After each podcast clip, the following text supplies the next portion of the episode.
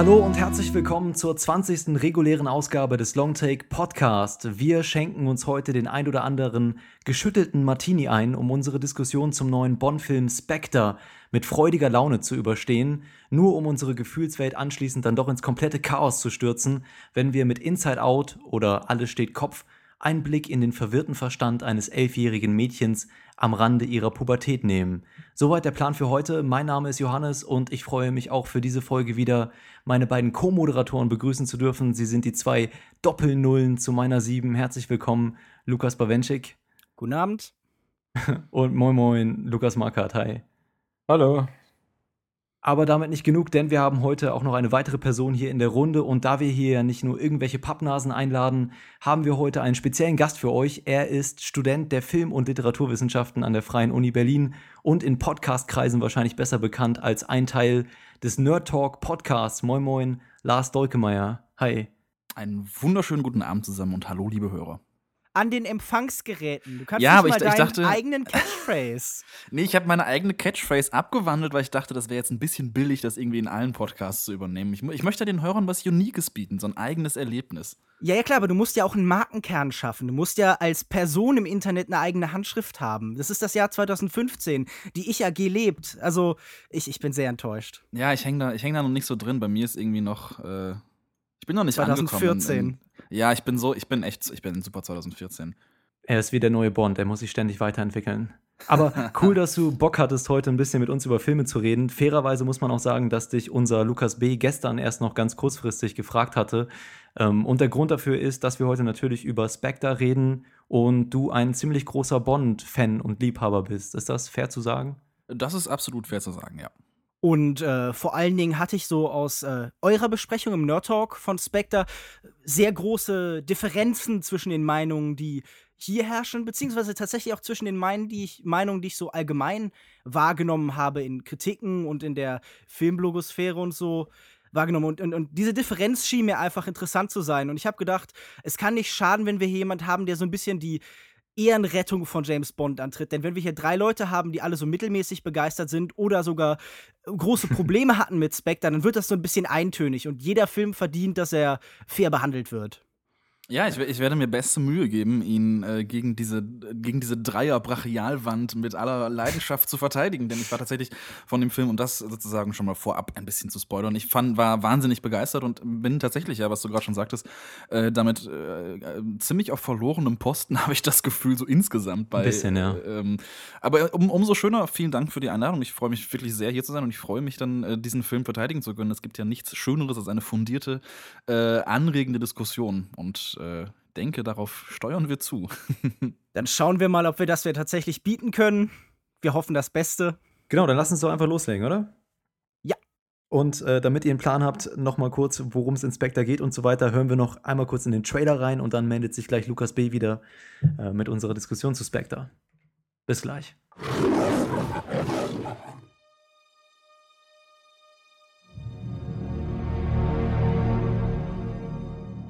Das hat die Spurensicherung endlich freigegeben.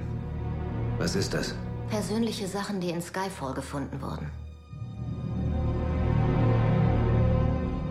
Sie haben ein Geheimnis. Etwas, das Sie niemandem sagen können. Weil Sie niemandem trauen.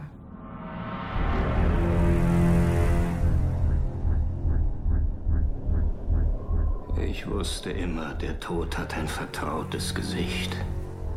Aber nicht das ihre. Ich war neulich in einem Meeting, wo Ihr Name erwähnt wurde. Wie schmeichelhaft, dass man in London noch von mir spricht. Das war nicht der MI6.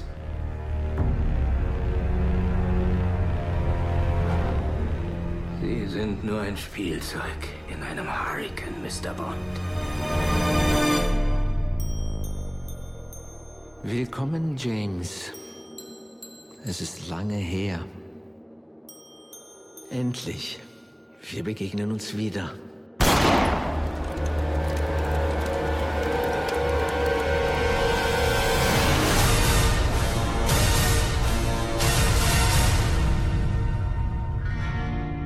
Das war der Trailer zu Spectre. Wer A sagt, muss auch B sagen. Und wer Bond sagt, muss auch James Bond sagen. Ein Flemings Geheimagent mit der Nummer 007 und der Lizenz zum Töten ist sicher eine Kultfigur. Mr. Kiss Kiss Bang Bang, wie er im Titelsong zu Thunderball genannt wird, ist aber sicherlich kein Heiliger. Und er wird dennoch von Scharen von Fans verehrt. Früher waren die Filme bunt, absurd und comichaft.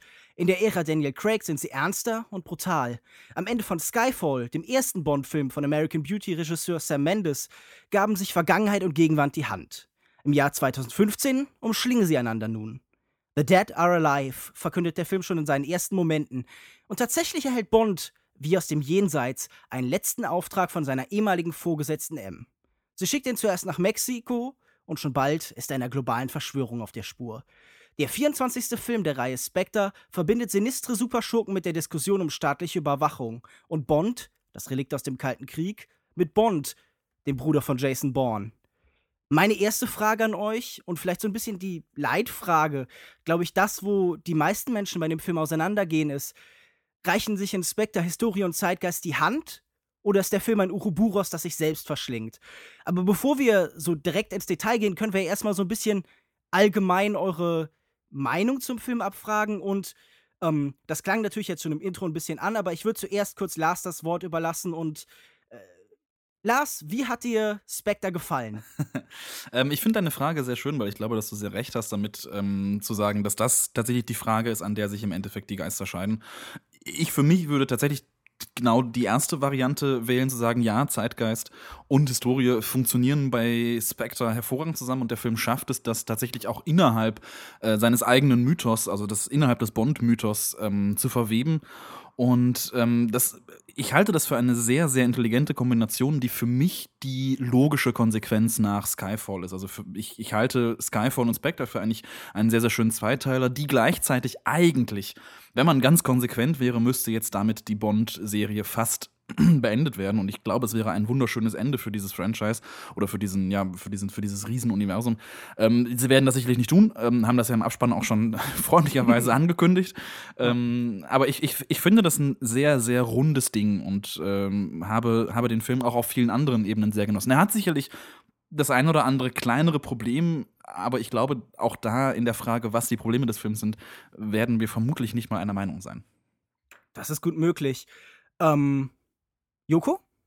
Ähm, ja, also nochmal um, um, auf, deine Frage zurückzukommen. Ich glaube, Bond-Filme mm, laufen schon immer irgendwie dem gesellschaftlichen Zeitgeist so ein bisschen hinterher und den Kinotrends. Ja, das spiegelt sich allein in den Bösewichten wieder, die wir irgendwie haben wir in den 60er, 80er Jahren häufig diese Kommunismus-Sache und Kalte Krieg-Geschichte als Hintergrund und dann in jüngeren Bond-Filmen in den späten 80ern und 90ern dann irgendwie Industriemagnaten und Medienmogule und, und Geschäftsmänner ähm, die die Bösewichte darstellen. Und selten sind Bond-Filme irgendwie so inno was Innovatives im Kino oder haben eine innovative Idee, sondern es sind eben Bond-Filme, die überspitzt sind, actionlastig, stilvoll, bombastisch. Mm, und die versuchen halt mit dickem Budget das geil zu inszenieren, was momentan gut im Kino läuft, glaube ich. Und ähm, diese Anpassung merkt man dann in der jüngeren Vergangenheit von Bond eben auch. Nachdem man irgendwie in der Brosnan-Ära so ein bisschen den Sprung in die moderne Gesellschaft und die modernen Kinotrends verpasst hat, ähm, werden jetzt die Bösewichter in der Crack-Ära persönlicher eingebunden. Es gibt eine Hintergrundgeschichte, es geht um digitale Informationsmacht und so weiter. Bond wird realer, düsterer inszeniert mit so selbsthassenden Eigenschaften und so einer tragischen Ambivalenz in sich selber drin. Und ich denke, es war nötig, weil Bond im Prinzip so, oder vor allen Dingen der, Bond, der alte Bond, so ein bisschen langweilig, langweilige Figur im modernen Kino wird. Also zu einseitig, zu übermächtig, irgendwie ähm, zu wenig Probleme für das moderne Kino. Und mit Crack kommt jetzt eben so Fehlbarkeit, Unterwürfigkeit so ein bisschen mit rein. Und ich habe nichts dagegen, wenn man jetzt in Spectre, Spectre versucht, Spectre versucht ja. diese. Das ist nicht die französische Version Spectre. Es ist so verwirrend mit diesem R, es ist so verwirrend. Inspector, wenn man da versucht, die charakterbetonte Seite beizubehalten, und gleichzeitig aber irgendwie zu diesem selbstironischen, überspitzten Bond zurückzugehen. Das finde ich in der Theorie okay, aber so wie es in Spectre eben gelöst wurde, war es so, man wollte alles und man hat nichts erreicht für mich. Also ich fand die Mischung äh, ganz im Gegensatz zu Lars eben nicht gelungen, sondern ich fand, sie hat sich, wie, wie du auch selbst gesa gesagt hast, so ein bisschen selber in den Schwanz gebissen und verhindert im Film, dass ähm, irgendwas funktioniert hat, ja also die Crack-Ära ist natürlich schon ein bisschen länger vorbei. Das ist in den 80ern gewesen. Craig? Craig? Äh, schon eher. Ähm, Daniel Craig? Daniel Rawton Craig. Das ist ein Zweitname, bei dem ich nicht ganz sicher bin, dass ich ihn richtig ausgesprochen habe und der auch, glaube ich, allgemein nicht so viel benutzt wird. Aber wir haben noch gar nicht vom Fitten im Bunde gehört. Lukas, wie hat dir denn Spectre gefallen? Genau, also ich äh, stimme auf jeden Fall mal Joko zu, weil ich finde es gut, dass es diesen, diesen Neuanfang ging. Mir gefallen die Filme mit Daniel Craig ziemlich gut. Diese teilweise ernsteren und brutaleren James Bond, die ähm, ja, zum Beispiel jetzt gerade bei Spectre, die sich auch nicht immer ganz so ernst nehmen, weil das ist ja auch, was ein Bond-Film ausmacht, Over-the-Top-Verfolgungsjagden und eben dieser Humor, der mir in Skyfall fast ein bisschen gefehlt hat. Und da war ich auch wirklich froh, dass es jetzt sowas in Spectre wieder gab, der mir insgesamt auch relativ gut gefallen hat, aber die Qualität des Films empfand ich so ein bisschen als schwankend. Also das erste Drittel des Films war wirklich großartig und dann baut der Film doch immer so ein bisschen ab. Es gibt so wirklich gute Punkte und auch welche, die sich wirklich ziehen. Es ist, ich fand den Film leider nicht so rund wie Skyfall. Einzelne, einzelne Punkte fand ich aber dafür viel besser. Können wir uns darauf einigen, dass die Eröffnungssequenz zumindest ziemlich geil war? Auf jeden Fall. Weiß jemand, äh, was technisch ist, wie sie das gelöst haben? Ähm, Weil, das also ist tatsächlich kein Long-Take, kein, kein One-Take, sondern ja, da gibt es technische Tricksereien. Ähm, ich habe auf Twitter jemanden gesehen, der das so ein bisschen technisch aufgedröselt hatte. Ich muss mal gucken, ob ich das finde und in die Shownote packe. Aber es gibt da so ein paar geschickt versteckte Schnitte. Auf jeden Fall ist es eine Sequenz mit sehr wenigen Schnitten. Oder Darauf zumindest nicht, sicht, nicht sichtbaren Schnitten. Also für diejenigen, die, die uns jetzt hören und es nicht gesehen haben, äh, die Kamera folgt Bond durch eine Menschenmenge, durch einen Fahrstuhl nach oben auf ein Dach und äh, über dieses Dach noch eine Weile. Und man, äh, ich hätte vermutet, sie haben eine sehr, sehr gut geführte Drohne genommen, weil es nicht auszuschließen wäre von eben der Ästhetik dieses Einstiegsshots, äh, dass es tatsächlich ein, ein, ein One-Take äh, oder ein, ein, ein Long-Take gewesen ist, in, äh, pass, passend zum Titel dieses wundervollen Podcasts hier. Ähm, aber auf, so oder so ist es eine, kann man damit im Grunde schon für mich einen der großen äh, rein handwerklich, ohne das jetzt sozusagen gleich in eine subjektive Position zum Film verwandeln zu müssen, einfach handwerklich ist die Kameraarbeit von heute von heute mal, den ich sowieso wahnsinnig gerne mag, sehr exzellent und macht mir zumindest große Freude. Da bin ich immer noch bei dir. Das ist noch nicht der Punkt, wo wir uns in den Positionen trennen, denn ähm, es ist ja schon beeindruckend, dass wir tatsächlich an dem Punkt sind, wo wir Franchises haben, die von Autorenfilmern wie jemandem wie Sam Mendes übernommen werden. Wir sind an dem Punkt, wo wir diese Reihen so eine Bedeutung zumessen, aber die auch gleichzeitig im Rahmen von einer Gleichförmigmachung, was Franchises angeht, auch so individualisieren müssen, dass wir eben auf große Handwerker und eben auch theoretisch auf große Filmkünstler zurückgreifen. Und dann bekommt man eben auch so Leute wie im letzten Film Roger Deakins oder eben in diesem Fall den ganz wundervoll arbeitenden Hoyt von Heutema. Hm. Also diese erste Szene ist äh, handwerklich sehr gut gemacht, wobei ich gerade in dem Moment, wenn das Ganze dann in den Helikopter übergeht, stellenweise dann doch sehr merkwürdig ist in der Verhaltensweise von Bond. Aber ähm, bevor wir jetzt schon sofort einsteigen, würde ich gerne auch noch sagen, dass ich auch noch bei einem Punkt bei dir bin, ich persönlich bin, wie glaube ich die meisten, wie auch alle hier im Podcast, glaube ich, auch sehr großer Fan von Daniel Craig eben als Bond. Nee, auf, auf jeden Fall äh, finde ich auch gerade diese erste Szene zeigt eben perfekt alles, wofür er steht. Er ist nämlich eine unglaublich starke physische Präsenz einfach. Also diese extrem spannenden Anzüge um seinen Körper rum, mhm. ähm, diese Mischung aus ja so einer Panzerhaftigkeit und einer gewissen Elegant und Leichtigkeit, mit der er sich eben durch dieses Szenario bewegt und dann auch später im Kampf agiert. Und was jetzt auch im tatsächlich, was ich ja schon gesagt habe, das erste Mal dazu kommt, so eine Art äh, ja, physikalischer Humor, dieser Moment, wenn das Dach runter mhm, wegbringt genau. und dann perfekt auf diesem Sofa landet, äh, das ist nicht einfach. Dafür muss man tatsächlich sowohl die richtige Statur haben, als auch irgendwie so ein bisschen in der Lage sein, eben mit seinem Körper zu arbeiten. Und Craig ist wirklich eine wundervolle Wahl für den Bond. Craig? Okay. Äh, ja, man muss sich auch so ein bisschen fragen, warum ist die Szene so gut? Und, und dadurch, dass sie so gut ist, finde ich, äh, wirken alle anderen Szenen dann später im Film schlechter, weil ich finde, da, da, das verkörpert nämlich genau das, ähm, was du gerade gesagt hast, was Bond ausmacht. Ja, dieses spannende Setting in Mexiko mit diesen Masken und so. Alles sieht total interessant aus und wir folgen ihn. Man fängt ganz unten an auf der Straße, er spaziert da lang und ähm, dann geht's aufs Dach und so weiter. Es ist Slapstick so ein bisschen mit drin, es ist Spannung mit drin ähm, und es steigert sich immer weiter. Ja, das da, das da, ja, ich weiß nicht, ob wir es jetzt spoilern wollen, aber es ist die erste Szene, ne? Das Dach bricht kann man zusammen. verraten, ja. Genau, und dann später kommt der Helikopter mit ins Spiel und selbst wenn ich dann ab einem bestimmten Punkt da auch nicht mehr so begeistert war, muss ich halt sagen, dass dieses ganze Konzept der Szene mir sehr gut gefallen hat, dass es halt wirklich von der Straße bis in die Lüfte geht und das ist so ein bisschen das, was ich dann im Nachhinein vermisst habe in anderen Action-Szenen in dem Bond-Film. Die fühlen sich dann immer so ein bisschen an, okay, es geht los, es geht los, irgendwie eine Verfolgungsjagd im Auto und so und dann plötzlich ist sie vorbei und alle fahren nach Hause und ich denke so, hey, wo waren jetzt die letzten zwei Drittel von dieser Szene oder dieser Sequenz? Ich würde sagen, im Endeffekt sagst du ja, und da gebe ich dir recht, das ist eine Action-Szene mit einer inneren Dramaturgie. Genau, ja. Und die fehlte mir bei späteren Actionsequenzen. Da würde ich aber zum Beispiel bei, der, bei einer weiteren Actionsequenz, die mir enorm gut gefallen hat, weil sie zugleich schon etwas beinhaltet, was ich äh, diesem Film insgesamt zugute rechnen würde, äh, die großartige Verfolgungsjagd im Schnee, die wir irgendwo zur Mitte des Films haben. Also sie befinden sich dann irgendwie in der Schweiz, äh, in Österreich. Und ähm, eine, das, das Bond-Girl wird entführt von dem, von dem bösen, schweigsamen Muskelprotz. Und ähm, Bond verfolgt sie, die, die, die Bösen im Jeep und Bond in einem alten Flugzeug, einer alten Cessna oder was auch immer es ist, durch eben eine Schneelandschaft. Und das ist, finde ich, eine einerseits eine wahnsinnig starke und gelungene Referenz an äh, den Bond-Film, dessen Titel mir nicht auf der Zunge liegt. Ähm, Der in- ist in- dir auch schon im Nerd Talk äh, Ja, ich hätte nicht eingefallen. Das, Ich hätte es da wäre recherchieren jetzt die können. Möglichkeit gewesen in den letzten Wochen. Aber schade. Naja. Pierce Brosnan auf Skiern oder? Ja, auf Pierce Brosnan auf Skiern, Nee, genau. ach Aber es ja, gibt noch eine, noch eine frühere, die, also ich meine, es kommt ja häufiger vor, dass, dass James Bond irgendwie rutschige Ja. Verfolgungsjagden im Schnee vollziehen muss. Und ich finde, dass eben, dass hier auch da wieder gelungen anknüpft an, an, an dieses, an dieses urtypische Bond-Element der Verfolgungsjagd im Eis und im Schnee. Und ähm, finde schon, dass, diese, dass, dass auch diese Verfolgungsszene eine, einfach eine enorm gute Actionsequenz ist. Also ich würde auch zustimmen, dass es eine der besseren Sequenzen ist, die einem auch so ein bisschen im Gedächtnis bleibt mit so verschiedenen Bildern, ähm, gerade so zum Schluss der Sequenz.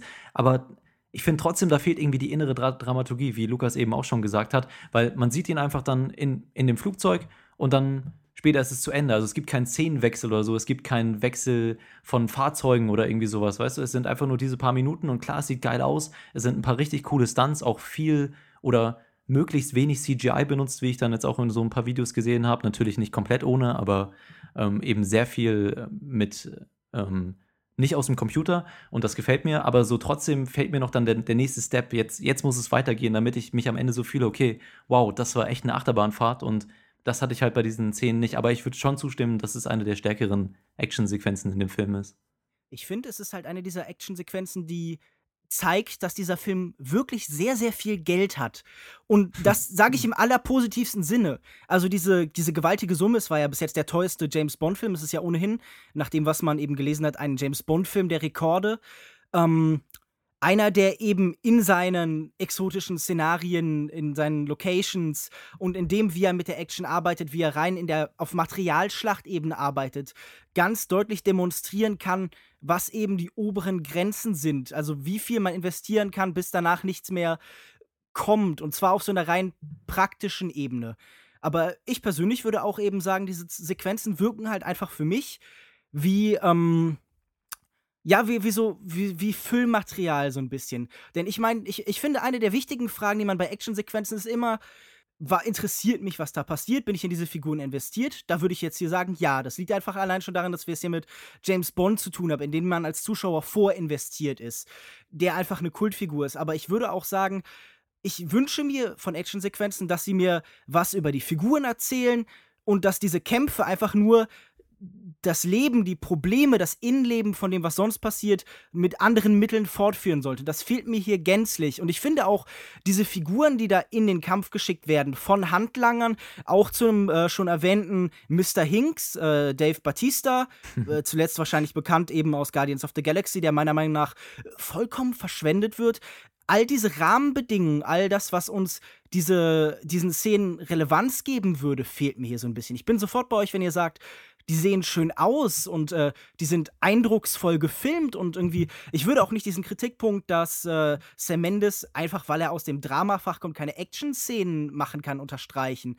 Aber ich würde schon sagen, er ist stärker in den Momenten, in denen es einfach um Stimmung und Atmosphäre geht und nicht um konkrete Plotbeats oder um konkrete, ähm, ja, um, um, um Body-Kino, um Body-Genre. Da, da, dem würde ich total zustimmen, dass, dass er in den, in den Dramen, Drama, also in den, in den Nicht-Action-Sequenzen, ähm, äh, in den figurenbezogeneren Sequenzen auf jeden Fall besser ist. Ähm, aber ich, ich finde es spannend, dass du dann, dass du dann sagst, dass dir, dass dir diese, also am Beispiel dieser Schneesequenz, die ich übrigens gerade nochmal nachgeschlagen habe, unter anderem vorkommt oder eine Referenz sein könnte auf ähm, The Spy Who Loved Me, A View to a Kill und eben mhm. den gerade eben schon erwähnten The World is Not Enough. Das wären ja. so drei, die sehr ähnliche, also da dann meistens Skiverfolgungsjagden oder so Snowmobile-Verfolgungsjagden hatten. Aber ich finde es spannend, dass du sagst, dass, dass, dass dir diese Sequenz nicht genug erzählt, weil ich finde, sie erzählt schon eine Menge über, über die Figur Bond. In, in welcher Hinsicht? Also woran machst du das fest? Oder ähm, kannst also du ein Beispiel nennen? Ja, auf jeden Fall. Also ich, ich, ich finde, dass der Film eine, eine sehr starke Bildsprache hat und eine sehr starke Metaphorik hat, die mal mehr, mal weniger äh, platt ist. Also du hattest es ja in deiner Kritik auch geschrieben, das mit den roten Fäden zum Schluss ist halt ja, okay. ne, super offensichtlich. Das ist ja, das Erste, das was man denkt. Ähm, aber das, aber genau, und ich, ich finde, ich finde, dass, dass in dieser Szene, in der Bond, also in einem alten Flugzeug, in einem alten, wie gesagt, ich weiß nicht, dazu kenne ich mit Flugzeugen zu wenig aus, aber irgendwie ein klassisches altes Flugzeug, verfolgt jetzt diese hochtechnisierten äh, SUVs da irgendwie durch den Schnee. Und ähm, im Laufe dieser Sequenz wird das, das, das Arbeitsfeld, was Bond mit diesem Flugzeug hat, immer weiter eingeengt. Also er kommt mhm. irgendwann in eine Baumreihe, die, die Flügel des Flugzeugs ähm, äh, werden, werden, werden weggerissen und ähm, im, im Grunde spitzt sich diese Sequenz rein bildlich äh, oder in dem, was sie inszeniert trainiert, spitzt sie sich immer weiter zu, bis schließlich sein Flugzeug äh, nutzlos wird. Er rutscht mit dem Flugzeug vollkommen, ohne das noch steuern zu können, irgendwie über den Schnee, was jetzt ein kleiner Spoiler ist, äh, aber sei es drum. Ähm, und ich finde, das ist im Grunde das, was der Film an vielen Punkten inszeniert, dass das klassische, alte, herkömmliche was mit Bond, mit dem ganzen Mythos verknüpft ist, ähm, eben nicht mehr funktioniert. Es hilft irgendwie, du kommst so noch so durch, aber es ist einfach, es ist nicht mehr so funktional, wie, wie vielleicht andere Mittel wären. Und im Grunde ist das etwas, was für mich dieser ganze Film erzählt, dass eben das klassische was das Genre oder was, was, was das Franchise hat, ähm, problematisch geworden ist im Jahr 2015. Und das ist völlig, glaube ich, eine Erkenntnis, die der, die der Film sehr, sehr richtig trifft und aus der er dann seine Konsequenzen zieht. Findest du nicht, dass er so ein bisschen mit der, mit der Keule dann einen über den Kopf haut mit dieser ganzen Thematik? Dann gerade, ich will es jetzt nicht spoilern, aber was am Ende dann passiert, eine sehr, sehr starke Symbolik, ähm, ja, also mit den roten Fäden auch und so, ja. was dann am Ende passiert. Findest du nicht, ist dann, dass es dann ein bisschen zu viel ist oder? Ähm, nee, finde ich nicht. Also die roten Fäden sind für mich an der Grenze. Ich fand sie schön. Ich glaube, dass nicht alle Zuschauer die roten Fäden als rote Fäden sofort identifizieren. das, äh, zumindest glaube ich das nicht, wenn ich mir das durchschnittliche Bond-Zielpublikum ansehe. Uh, Shots ähm, feiert. Ja, natürlich. äh, zu dem aber wir ja auch gehören, insofern, wir haben es ja alle erkannt. Ähm, aber ich, ich finde das Museum auch sehr schön, was er am Ende durchläuft. Ja, das, also da hast du auf jeden Fall recht, dass diese musealische Qualität da ähm, relevant wird. Aber ich muss einfach dir entgegenhalten, dass diese Inszenierungsmethode, dass äh, Action-Szenen sich zuspitzen, ja nichts Neues ist. Natürlich funktioniert in der Action-Szene immer so, dass in der Regel die, die Anspannung steigt. Mal, in, in der Regel im Idealfall hat das auch sowas, sowas Wellenförmiges, aber häufig geht es auch in so einer, in so einer geraden Linie eben nach oben. Und äh, diese, diese Feststellung, dass Geräte um ihn herum zusammenbrechen oder dass er auf erfindungsreich eben umsteigen muss. Das ist ja Bond schon immer gewesen. Weil, wenn mir Bond irgendwie, wenn wir zurückgehen auf das, was zum Beispiel Pauline Kael geschrieben hat über Bond, dann ist Bond jemand, der eben durch die permanente Potenz definiert ist. Also jemand, der immer alles kann, der immer alles irgendwie auf die Reihe kriegt. Und Technik war schon immer was, das im Fall von Bond auch eben versagen konnte. Also wenn man sich zurück überlegt, Panzer um ihn herum sind irgendwie dann einfach kaputt gegangen und er musste anderweitig weit und Autos sind irgendwie geschreddert worden oder wenn man zurückdenkt an diese, äh, in, in Skyfall war das, glaube ich, diese, diese Verfolgungsjagd am Anfang auf dem Zug, wo dieser Zug von ihm immer weiter eben kaputt geht, dann, dann ist das doch nichts Neues, das irgendwie äh, Sam Mendes hier einsetzt, sondern es wird einfach nochmal gemacht und dann, äh, es ist natürlich irrelevant, was die, was die genaue Intention jetzt war, ob das neu eingesetzt werden sollte, aber in der Wirkung ist es doch so, dass das einfach ein Tropus ist, einfach ein Grundbild, das bei Bond immer wieder auftaucht, dass äh, Technik oder seine Strukturen um ihn herum zusammenbrechen. Und das hier unbedingt auf das Thema anwenden zu wollen, weiß ich jetzt nicht, ob das automatisch funktioniert. Nee, nicht automatisch. Also ich, ne, absolut, du hast natürlich völlig recht. Das ist, das ist, das ist der Funktionstypus einer Actionsequenz. Ähm, was ja nicht, was ja auch erstmal per se nicht schlecht ist. Es funktioniert ja. Also ob es nur Ja, neu klar. ist oder nicht neu, ist ja egal, es funktioniert. Und ich würde aber tatsächlich das, das an, in diesem Fall daran festmachen, dass es ein altes Flugzeug ist. Also es ist Mhm. ein altes, klassisches Flugzeug gegen moderne, sehr widerständige Jeeps. Und, Und als er da, dann später mit einem sehr neuen Auto fährt, ist das dann einfach nicht äh, zu Ende gedacht von der Metapher oder? das sehr neue Auto, ähm, äh, ich muss kurz überlegen, das ist aber, das ist aber vorher noch. Das neue Auto kommt doch vorher, oder nicht? Das, die die Ich- ganze Rom-Angelegenheit ist doch noch vor Österreich. Ach so, du möchtest gar, also du meinst, die- diese Zuspitzung nimmt zum, zum Ende hin zu. In der Sequenz. Also ich, ich, ich würde jetzt tatsächlich das, das Flugzeug erstmal nur innerhalb dieser, dieser Verfolgungssequenz argumentieren.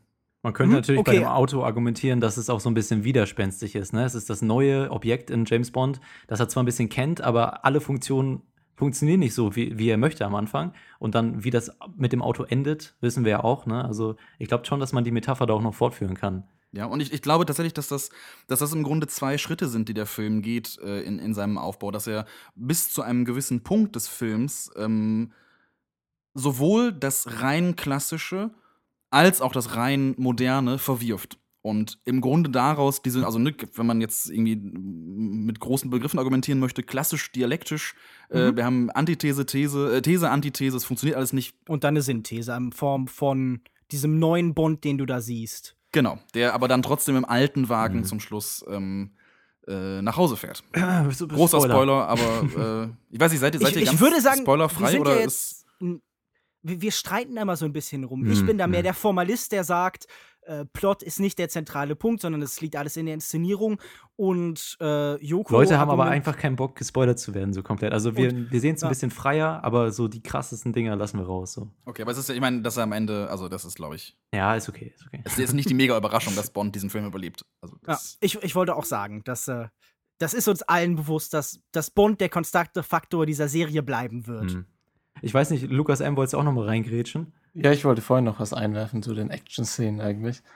Und zwar äh, die, die Action-Sequenz mit dem Flugzeug im Schnee fand ich auch wirklich äh, klasse. Da würde ich gar niemandem widersprechen. Was mir aber allerdings so missfallen hat, war die Autoverfolgungsjagd. Also die folgt dann auf Mhm. diese wirklich super atmosphärische Sequenz, wo dieses Geheimtreffen von Spectre stattfindet, wo auch wirklich ein gekonntes Spiel mit Licht und Schatten, also ich will da nicht zu viel wegnehmen, aber der Trailer spoilert eigentlich schon was. Also wer den Trailer gesehen hat, weiß eigentlich, wie diese Sequenz endet, aber trotzdem funktioniert sie einfach, weil sie super gemacht ist. Und am Ende endet die halt in diese Verfolgungsjagd, die ich ziemlich belanglos fand. Also ich war da wirklich nicht investiert. Klar, am Ende mit den Gadgets kann man mal schmunzeln, aber ich fand es vor allem schade, dass man hier Batista so lange hinter das Steuer setzt und ihn wirklich verschwendet, weil er hat ja doch nicht so lange Screentime. Und ich fand ihn wirklich einen herausragenden Gegenspieler für Bond, der ihm auch mal physisch überlegen war. Und die Sequenz im Zug hat mir deswegen auch wirklich gut gefallen.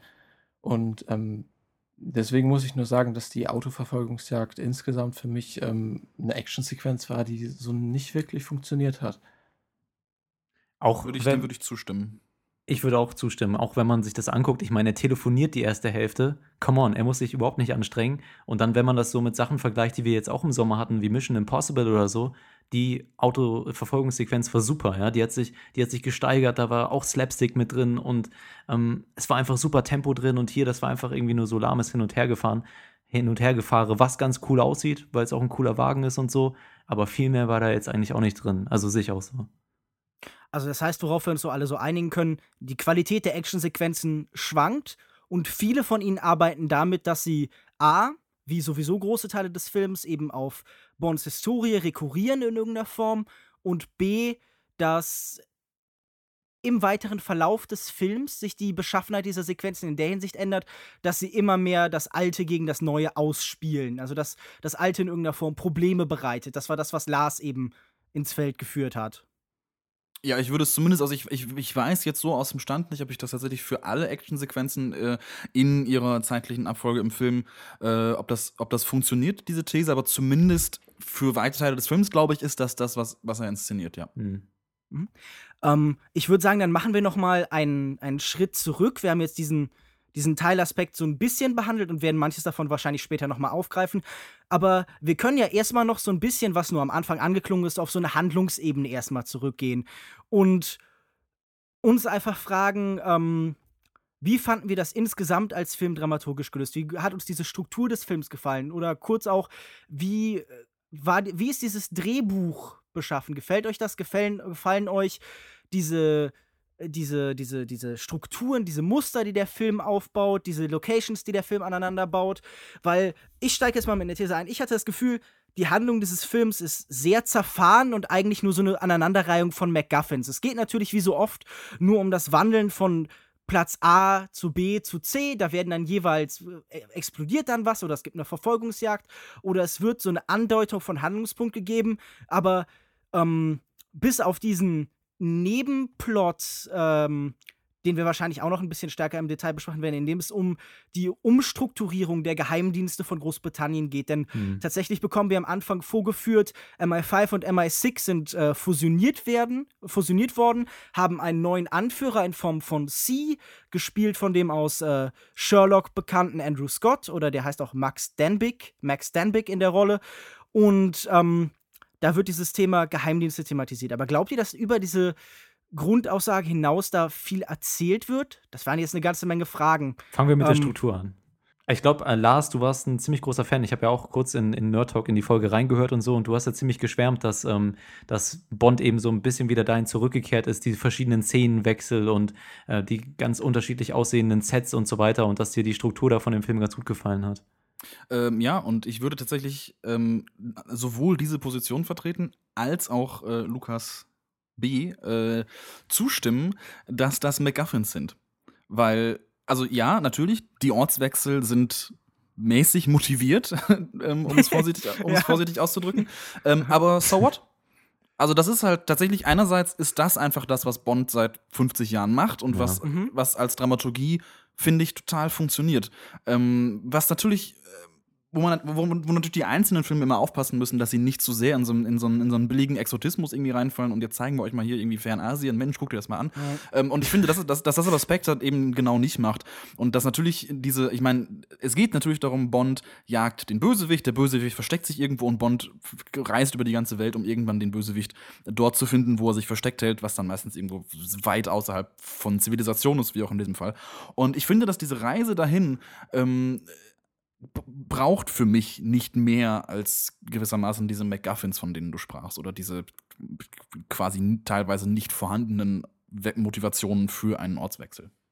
Nun gut, aber wenn wir doch in der Zeit sind, wo sich Bond vermeintlich mit Daniel Craig neu erfunden hat, wo es eben hier darum geht, auch das Moderne mit reinzubringen. Es ist da nicht seltsam, dass er in solchen Erzählstrukturen feststeckt, die halt irgendwie schon in den 60ern eingesetzt wurden und um äh, einen anderen Aspekt, den du angesprochen hast, aufzugreifen, diese, diese, diese Exotik, der Exotismus, dieses Otheri diese Otherization von bestimmten Schauplätzen, findet der nicht mit, mit Mexico City und später eben auch mit Marokko in gewisser Weise statt. Ich bin sofort bei dir, wenn, ich, äh, wenn, wenn du sagst, okay, das ist besser als in der Vergangenheit, weil wenn wir uns zurückerinnern an, an Skyfall, gab es da Szenen, wo Leute irgendwo von Komodo-Varanen äh, gefressen worden wären, irgendwie Geishas um sie rumgelaufen sind und so. Das waren natürlich dann schon sehr tradierte Bilder. Aber das, das bleibt doch irgendwie. Rechtfertigst, würdest du das damit rechtfertigen, dass es eben, dass dieser dialektische Prozess, den du da äh, beschreibst, zu diesem Zeitpunkt noch nicht abgeschlossen ist? Oder ist ja einfach, äh, ja, versucht hier jemand auf mehreren Hochzeiten zu ta äh, tanzen? Will jemand sein, to, to have your cake and eat it too? Ist ja, das nicht das allgemeine Problem, dass dieser Film gleichzeitig irgendwie dekonstruieren und verbinden will und eben modern sein und dass das eben über einen Großteil der Zeit dann doch immer die alten Muster bedient? Ich glaube nicht. Ich glaube, dass er mit den alten Mustern spielt und aber genau das, was du gerade sagtest, sie dekonstruiert und neu verbindet. Ähm, und also im Grunde damit, damit, das tut, was ihm die Dekonstruktion ja schon im, im, im Wortsinn äh, möchte. ähm, dass, dass er auf, auf alte Strukturen zurückgreift, also auf diese, ich sag mal, Makrostruktur des, des, un, des unmotivierten Ortswechsels, wenn man das so formulieren möchte, ähm, finde ich, find ich völlig okay. Das gibt dem Ganzen eben diesen klassischen Rahmen, den der Film ja nicht verliert. Ich würde ja nicht sagen, und ich glaube nicht, dass das passiert in dem Film, dass Spectre irgendwie sich jetzt völlig Bond völlig bricht und irgendwie jetzt ein völlig neues Wesen haben, sondern er schafft es ja eben, wie wir eingangs ja auch festgehalten haben, ähm, das klassische Bewährte äh, zu aktualisieren, ohne es dabei ganz fallen zu lassen. Und ich glaube, dass, diese, dass dieser Exotismus, den wir hier haben, in oder diese, dieses, dieses, diese Otherization, von der du sprachst, ähm, dass die auf einem sehr intelligenten Level nämlich genau das nicht tut. Und ich würde das zum Beispiel an der Wüstenszene festmachen. Sie landen nach einer großartigen Zugfahrt, die auch in, in Setting, in Kameraarbeit, in allem toll, toll gemacht ist, mitten in der Pampa, in der Wüste, irgendwo in, in wo sind sie, Algerien oder so? Ähm, mhm. äh, nee, in Marokko. Marokko, in Marokko. Und es, was, was kommt ihnen aus dem Nichts der Wüste entgegen? Ein uralter Rolls-Royce mit einem schwarzen Fahrer. Und mhm. das finde ich ist ein cleveres Spiel, weil also ich finde es nicht clever, dass sie einen schwarzen Fahrer wählen. Ich finde es clever, dass sie diesen schwarzen Fahrer in ein, in ein skurril veraltetes Setting setzen, in einen skurrilen äh, Rolls-Royce Oldtimer, der in, in diesem, in diesem wüsten Kolonialismus-Setting äh, auf sie zugefahren kommt und damit sich meines Erachtens genau darüber äh, hinwegsetzen. Mhm. Aber ähm, also das, das passt ja natürlich so ein bisschen in diese Eingangsthese, die der Feld aufstellt, The Dead Are Alive, dass wir jetzt hier so eine, so eine Wiedergänger- äh, so Wiedergängermuster haben, nämlich dass wir hier so Zeitreisen innerhalb des Films haben, dass so Zeitebenen und Weltbilder so gleichzeitig existieren, von denen dann nur bestimmte überleben. Aber dann, da, da muss ich doch, ich habe das schon in der letzten Ausgabe gemacht, aber man kann Truffaut wahrscheinlich nicht oft genug zitieren. Äh, ich ich meine, das kannst du als Filmstudent natürlich bestätigen. Ich bin kein Filmstudent, aber ich darf das trotzdem. Ich, ich würde es nicht bestätigen, ich würde widersprechen, man kann Truffaut zu oft zitieren nach vier Semestern Filmwissenschaft, aber ja. Es, sei, okay, äh, das, es, ist, es ist auf jeden Fall nie verkehrt, das zu tun. Und äh, ich, ich spiele natürlich wieder darauf an, der, er hat ja gesagt, jeder Antikriegsfilm ist gleichzeitig auch immer ein Kriegsfilm, weil einfach allein diese Faszination, der Thrill der Gewalt in irgendeiner Form da immer mitschwingt. Und jetzt würde ich dann mit dem, was du beschreibst, mit dieser Gleichzeitigkeit doch sagen, ist denn nicht jeder Anti-Bond-Film auch immer gleichzeitig ein Pro-Bond-Film? Gut. Aber sind das denn wieder. Okay, okay, dann, dann, dann bin ich natürlich besiegt, dann äh, strecke ich nein, nicht die Waffe. Nee, aber diese, diese Gleichzeitigkeit, kann der.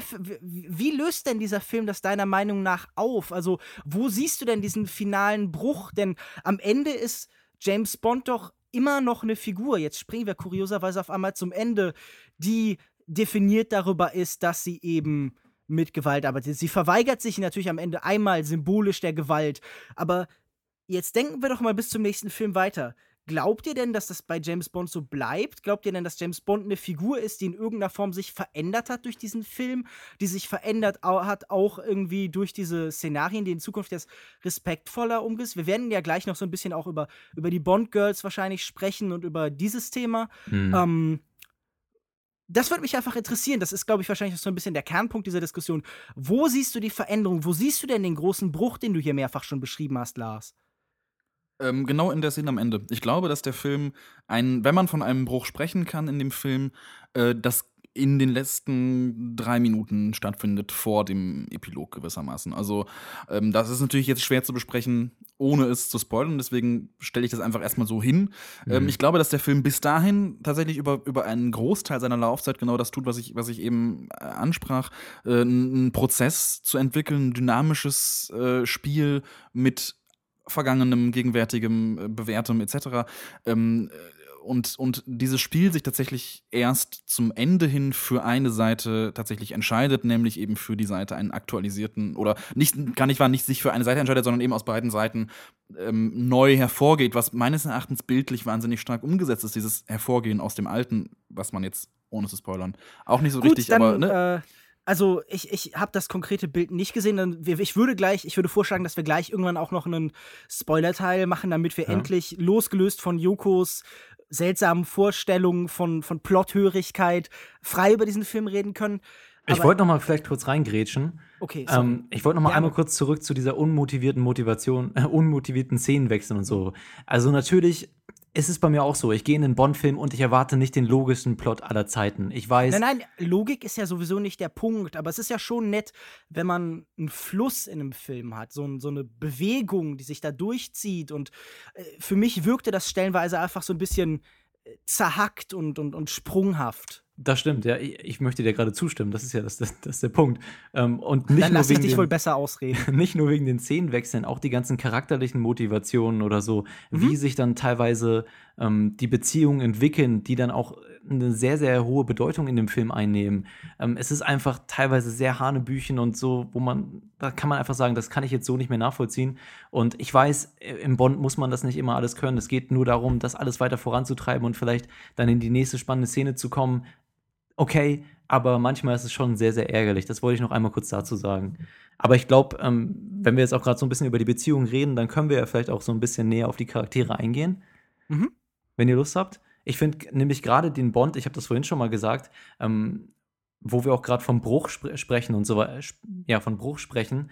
Ich finde, das hat man ja hier schon im Vergleich zu Skyfall, ja. Wir hatten in Skyfall eben am Anfang denjenigen, der ähm, Alkoholiker war, Suchti und dessen Sucht und diese, dessen ganzen Depressionen und so äh, seinen Aufgaben in den Weg gekommen sind. Und hier in, in, in Spectre sehen wir jetzt einen funktionierenden Alkoholiker, einen funktionierenden Adrenalin- und Sex- Sex-Junkie, der eben seine. Äh, Geht's gerade um mich? genau, um dich, Michael Fassbender in, in, in Shame und um Bond.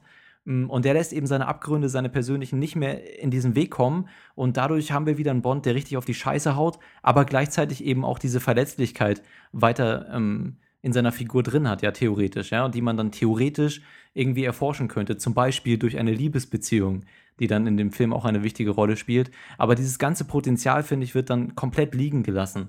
Und das fand ich ein bisschen schade, auch besonders dann in der Liebesbeziehung, die ähm, mit der wunderbar besetzten Lea Seydoux haben wir ein wunderbares Bond-Girl, finde ich, die das wirklich sehr charmant und charismatisch macht. Aber dieser Beziehung wird eben überhaupt kein Platz gelassen und alles, was dann irgendwie darauf aufgebaut wird, ja, an, an Bedeutung, hat eigentlich keinen Wert, weil das in dieser ganzen Geschichte wird keine Zeit gelassen, wird sich nicht drum bemüht und das fand ich ziemlich schade. Ich, ich würde dir sofort recht geben. Ich glaube auch, diese Sprünge bei den Figuren sind es, die mich sehr irritieren. Ähm, da würde ich gleich noch drauf kommen. Einmal glaube ich, dass einfach diese Einordnung dieses neuen Films in diese Gesamtstruktur der Daniel Craig Bond-Filme überhaupt nicht funktioniert und wirklich grandios scheitert. Äh, Lars sprach zu, am Anfang von einem Zweiteiler, aber tatsächlich ist es ja ein Vierteiler, weil ja alle diese Filme zusammengeführt werden das sehen wir hier auch schon in einem, in einer, auf einer kleineren Ebene, nämlich auf dieser, diesen Figurenbeziehungen.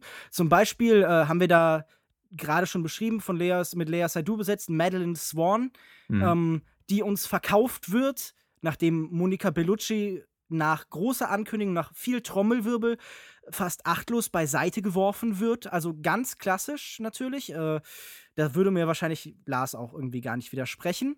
Nee, Ähm, aber das würde ich, das würde ich auch in diese Logik äh, des Verwerfens mit reinpacken. Also ich, ich finde auch Mhm. Ja, diese Sequenz mit Monica schon. Bellucci ist, also ich finde, die ist so überzeichnet und so drüber, dass es, äh, also ich, Mhm. dass man, ich würde sie nicht ernst nehmen, diese Sequenz. Ja, genau, sa sagen wir es mal so, es ist eine Frau, die mit, äh, mit Strapse zu einer Beerdigung geht. Und ich glaube, damit Genau. ist das meiste schon erklärt. Genau. Sie, sie hat im Endeffekt in diesem Film, Sie hat ihn nicht geliebt, okay? Sorry. ja, auf, auf, auf ähm, Joko geht auch immer zu allen Beerdigungen in Strapse, deshalb Ja, kann er sich damit das ist mein Ding. identifizieren. Ähm, er, er, er trägt ja, also normalerweise sind Podcaster ja nackt, das wissen die meisten Hörer ja eigentlich immer. Zumindest Ähm, ohne Hose. Bis auf Joko. Joko trägt eben äh, tatsächlich immer Strapse. Ja, Und- jedem, sein Fetisch. Also, ne, warum Nee, nicht? Ne, also klar. wirklich. Ich Also weiß ich gar nicht, was mein, das jetzt äh, soll. Ich, ich will das nicht in der Öffentlichkeit breitreten, aber Lars reibt sich ja auch immer mit Olivenöl ein, halt während den Podcasts. Ja, ja, das ist einfach, man hört es, das ist, es macht was aus. Man, man hört es als Hörer, glaube ich, dass ja, es es, besser es, wird es dadurch. fließt halt einfach mehr. Aber kommen wir mal ein Mm, bisschen Mm. äh, zurück. Und zwar ist Lea Seydoux ja theoretisch dann das Gegenmodell. Es ist ja die Figur, ähm, wir, wir kennen sie wahrscheinlich alle vor allen Dingen aus Blues The Warmest Color und Oh aus, ja, den drei, oh aus ja. drei Sekunden, in denen sie eben in Grand Budapest Hotel im Hintergrund vorbeigelaufen ist, als, als Hausmädchen. Äh, traumhaft, kein bisschen Verschwendung. Ähm, aber auf jeden Fall tritt sie da auf und soll so ein neu, neues Modell werden. Es ist ja nicht so, als wäre nicht schon Eva Greens Figur im, im Rahmen dieser, dieser Quadrologie, dieser ähm, äh, tatsächlich irgendwie seine große Liebe gewesen, aber Bond kommt dann doch schneller über die große Liebe hinweg, als, äh, als Drehbuchschreiber halt äh, neue Sachen schreiben können. Aber hier wird uns dann doch wieder eine neue Liebe verkauft, die am Ende ja auch zusammenlaufen kann. Und ich Mhm. finde wirklich sie eine dieser wirklich im Endeffekt dann doch in jeder Hinsicht furchtbaren Bond-Girl-Figuren. Also das ist wirklich was Mädchenhaftes. Wir lernen sie kennen darüber, dass äh, Bond kurz davor ihren Vater hat sterben sehen und dass da äh, sofort eine sicher psychoanalytisch hochinteressante Konstellation auftritt, wo irgendwie er die, die, die, die Tochter des Mannes, den er vor kurzem sterben sieht, irgendwie äh, anbaggert. Mhm. Und ähm, dann entwickelt sich eine, eine Beziehung, die einfach, und da würde ich, euch dann sofort gerne einfach fragen, sich doch irgendwie vollkommen im luftleeren Raum entwickelt. Da ist doch keine Chemie. Da sind doch auch keine Szenen, die irgendwie diese, diese Anbandlung, diesen, diese Annäherung darstellen. Ich glaube, es gibt eine Szene. Ja, es, es, gibt so eine kleine Szene, in der so angedeutet wird. Da kommt irgendwann später ein Schnitt Wo und auf einmal sind sie äh, zusammen. Wo leider auch Freud aber massiv Party machen würde bei der Szene mit der Waffe in dem Abzugabteil. Also, wenn sie da ihren Phallus hin und her reichen und sie den Phallus bedienen kann, herzlichen Glückwunsch. Äh, aber das wäre genau der Punkt, an dem ich, das, den, dem, dem ich den ich dem auch zum Vorwurf machen würde, dass äh, die Figur eine Spur zu funktional ist. Ich glaube, sie funktioniert sehr gut und ich glaube, sie ist gerade kein klassisches Bond-Girl. Ähm, aber tatsächlich gibt es zwischen den beiden kaum eine nennenswerte Entwicklung, die irgendwo zusammenläuft und dass man ihnen das, dass er die abkaufen würde, mhm. das jetzt, also ich, das finde das finde ich sehr schade, weil damit auch Lea Seydoux ein bisschen verheizt ist, weil sie ja. Mhm. das hätte spielen können und das ist sie sehr schade. Sie hat auch gespielt, also in manchen Momenten ja, merkt ja, man richtig klar. schön, wie sie das macht. Ich fand, ich fand auch noch eine andere Szene, muss ich jetzt doch lügen, ich fand zwei Szenen gut, nämlich die allererste, als sie aufeinandertreffen in dem Krankenhaus, als sie sich so ein bisschen gegenseitig abtasten und so weiter und beide so ein bisschen emotional berührt sich zeigen. Ich fand die Szene super als sie äh, eben ihn so ein bisschen interviewt und er dann so langsam damit herausrückt, weswegen er wirklich hier ist. Aber ja. diese kleinen Momente zwischen den beiden, auch in der Mimik und so weiter und in der Emotion, fand ich super. Und ich hätte mir gewünscht, dass der Film einfach von seiner ganzen Spieldauer vielleicht noch zehn Minuten mehr nimmt und denen einfach so ein bisschen, bisschen Zweisamkeit gönnt, wo sie so ein bisschen diese Emotion, Emotionen besser noch erforschen können. Das, ich glaube, es hätte mit den beiden Schauspielern ja. sehr gut funktioniert. Absolut. Und ich glaube, das ist ein Fehler in der Stoffentwicklung. Da hat man tatsächlich einfach irgendwie ein, zwei Sequenzen beim Drehbuchschreiben übersehen, indem man diese Beziehung tatsächlich irgendwie glaubhaft machen könnte. Also, beziehungsweise ich bin ja tatsächlich der festen Überzeugung, dass man bei so einer vorbelasteten Figur wie, wie Bond besonders viel Arbeit leisten muss. Man muss da viel tun, um glaubwürdig zu vermitteln, okay, er hat sich jetzt wirklich verliebt, er ist jemandem verfallen. Ähm, aber ich würde einfach einen Kontrast aufbauen. Wir haben ja vorhin schon einmal kurz über äh, Mission Impossible Rogue Nation gesprochen. Ein Film, den ich ja persönlich eigentlich nicht mochte, im Gegensatz zu den anderen, Mir. wo ich so ein mhm. bisschen in der Position bin, mit der ich auch mit Bond bin, dass ich eine Ablehnung habe, aber hier bekomme ich mehr Zuspruch. Ähm, aber da hatten wir doch mit Ilsa Faust, beziehungsweise eben äh, Rebecca Ferguson, eine tatsächlich deutlich eigenständigere und ähm, ja, wie soll man das, wie soll man das formulieren? Eine modernere Frauenfigur einfach, die irgendwie sicher nicht optimal war. Ich habe die jetzt nicht so weit in dem Maße gesehen, wie das andere vielleicht getan haben, aber Lea Seydoux gerät dann doch immer wieder in diese Prinzessin, die es, die Rolle der Prinzessin, die es zu retten gilt. Irgendwie Sie, sie, wird dann in dem einen Moment, als er sie gegen Ende auf einmal allein lässt, sofort geschnappt und äh, ja, ich, ich, weiß nicht. Sie kann das, das einmal kurz dann die, schade. Mhm. Ja, Sie kann da irgendwie natürlich die Waffe benutzen, aber viel kommt dabei dann auch nicht herum. Und das finde ich einfach. Ja, es ist so ein bisschen tragisch im Jahr 2015. Und gerade wenn Bond sich modernisieren will, auch gegen Ende hin, erwarte ich da einfach mehr.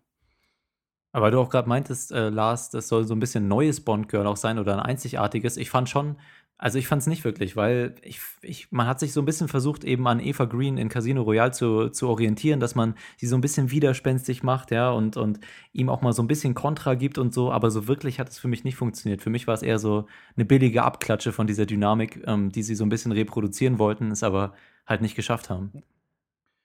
Ja, ja, ich würde, ich würde den Punkten, glaube ich, auch fast, fast allen, die, die, die ihr jetzt aufgemacht habt, auch zustimmen. Ich glaube, dass also ich, ich würde diesen Film sehr, sehr stark eben im, in, in Verbindung mit, mit den bisherigen Bond-Filmen bewerten. Ich glaube, das mhm. muss man, da kommt man das einfach bei, bei, bei, einem Frank, genau, da kommt man bei einem, bei so einem Franchise in der Dimension auch einfach nicht herum.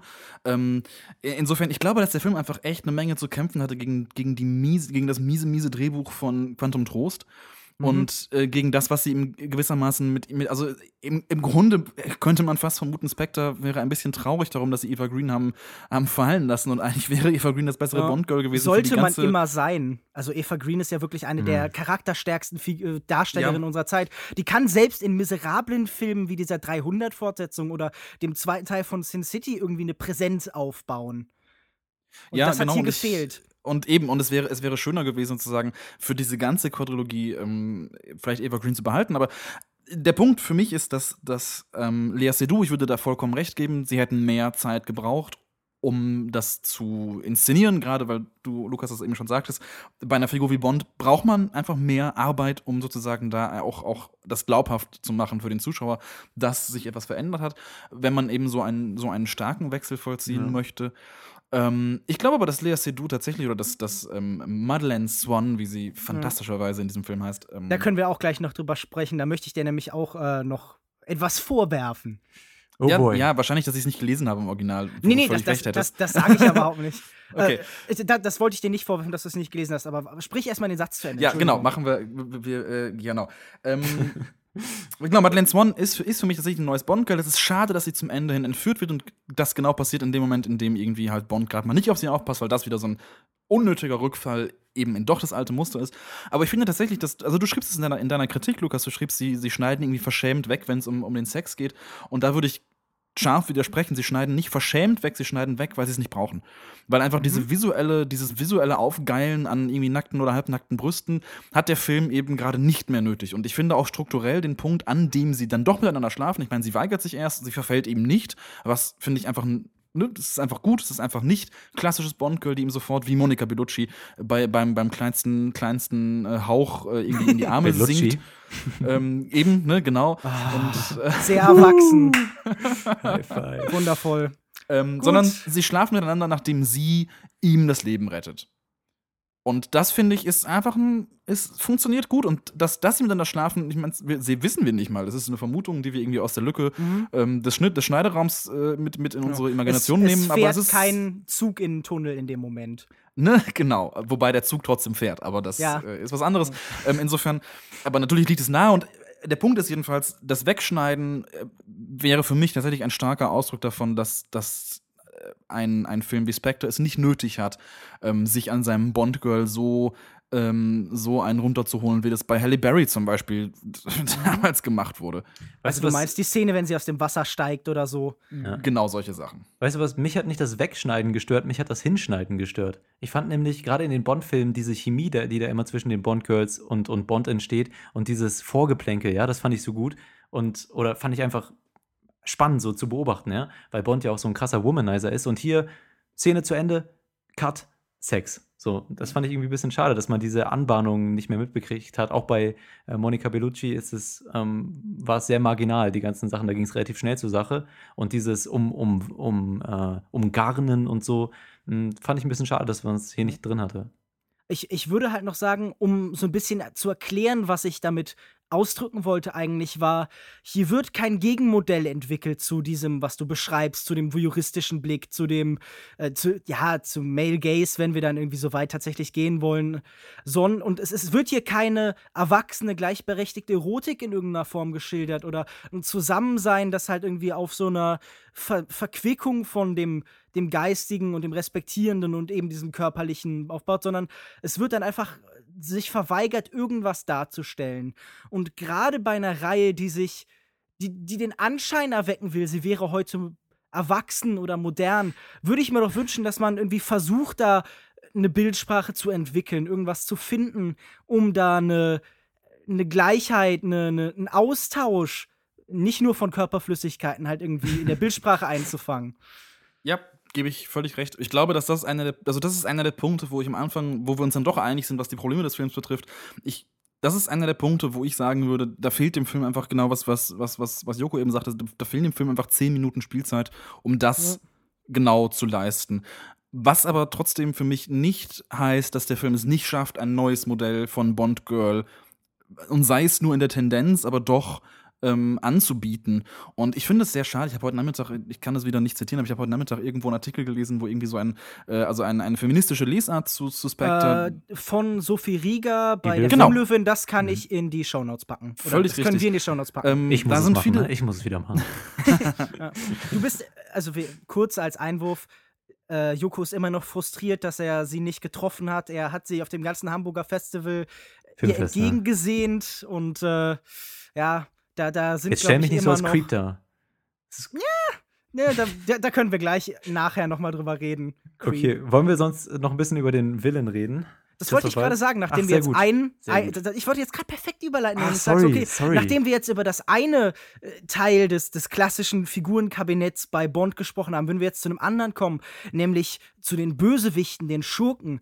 Da haben wir, wie zu beschrieben, zum einen eben ähm, Doc, äh, den, den, den Mr. Hinks, gespielt von Dave Batista, der klassische Heavy, die, die große Figur, die eben viel einstecken kann, die einfach für Bond eine körperliche Bedrohung ist. Und andererseits den mhm. von Christoph Walz gespielten, und ich möchte jetzt nicht hier vorwegnehmen, äh, Franz Oberhauser. Wir, wir packen das Ganze mal in Gänsefüßchen und in eine hochgezogene Augenbraue, ähm, weil da noch eine wahre Identität hintersteckt, wow, jetzt, die, jetzt tatsächlich, die tatsächlich schon festgestellt worden ist. Ich habe das äh, die, die, schon bei der Ankündigung, als Christoph Waltz, äh, als Christoph Waltz, wir sind ja in Deutschland, der ist ja Österreicher, mhm. angekündigt worden ist für die Rolle, wurde im Internet verkündet, okay, es muss eine aus dem Bond-Universum bekannte Figur sein.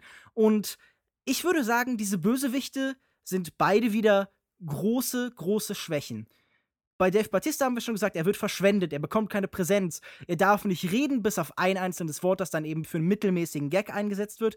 Aber darüber hinaus äh, ist er auch einfach nicht genug präsent, bis auf seine eben relativ gelungene Vorstellung wie logisch die jetzt auch immer sein mag. Aber andererseits ist da eben Christoph Walz, der für mich überhaupt nicht funktioniert. Hm. Er nimmt sich für Christoph Walz sehr stark zurück. Also wir kennen ihn ja, ja als ja. jemand, der ganz gerne auch mal sich darin gefällt, groß aufzuspielen, in großen Gesten und sehr und was stilisiert, sehr, wäre, wenig, sehr wenig naturalistisch. Und das, das wäre ja, was wir jetzt erwarten würden genau, von einem ja. Bond-Bösewicht. Aber tatsächlich nimmt er sich zurück und ähm, man hat das Gefühl, er wird inszeniert, er bekommt den Rahmen eines alten Bond-Bösewichtes, aber tatsächlich spielt er dann wie eine seltsame naturalistische Version davon.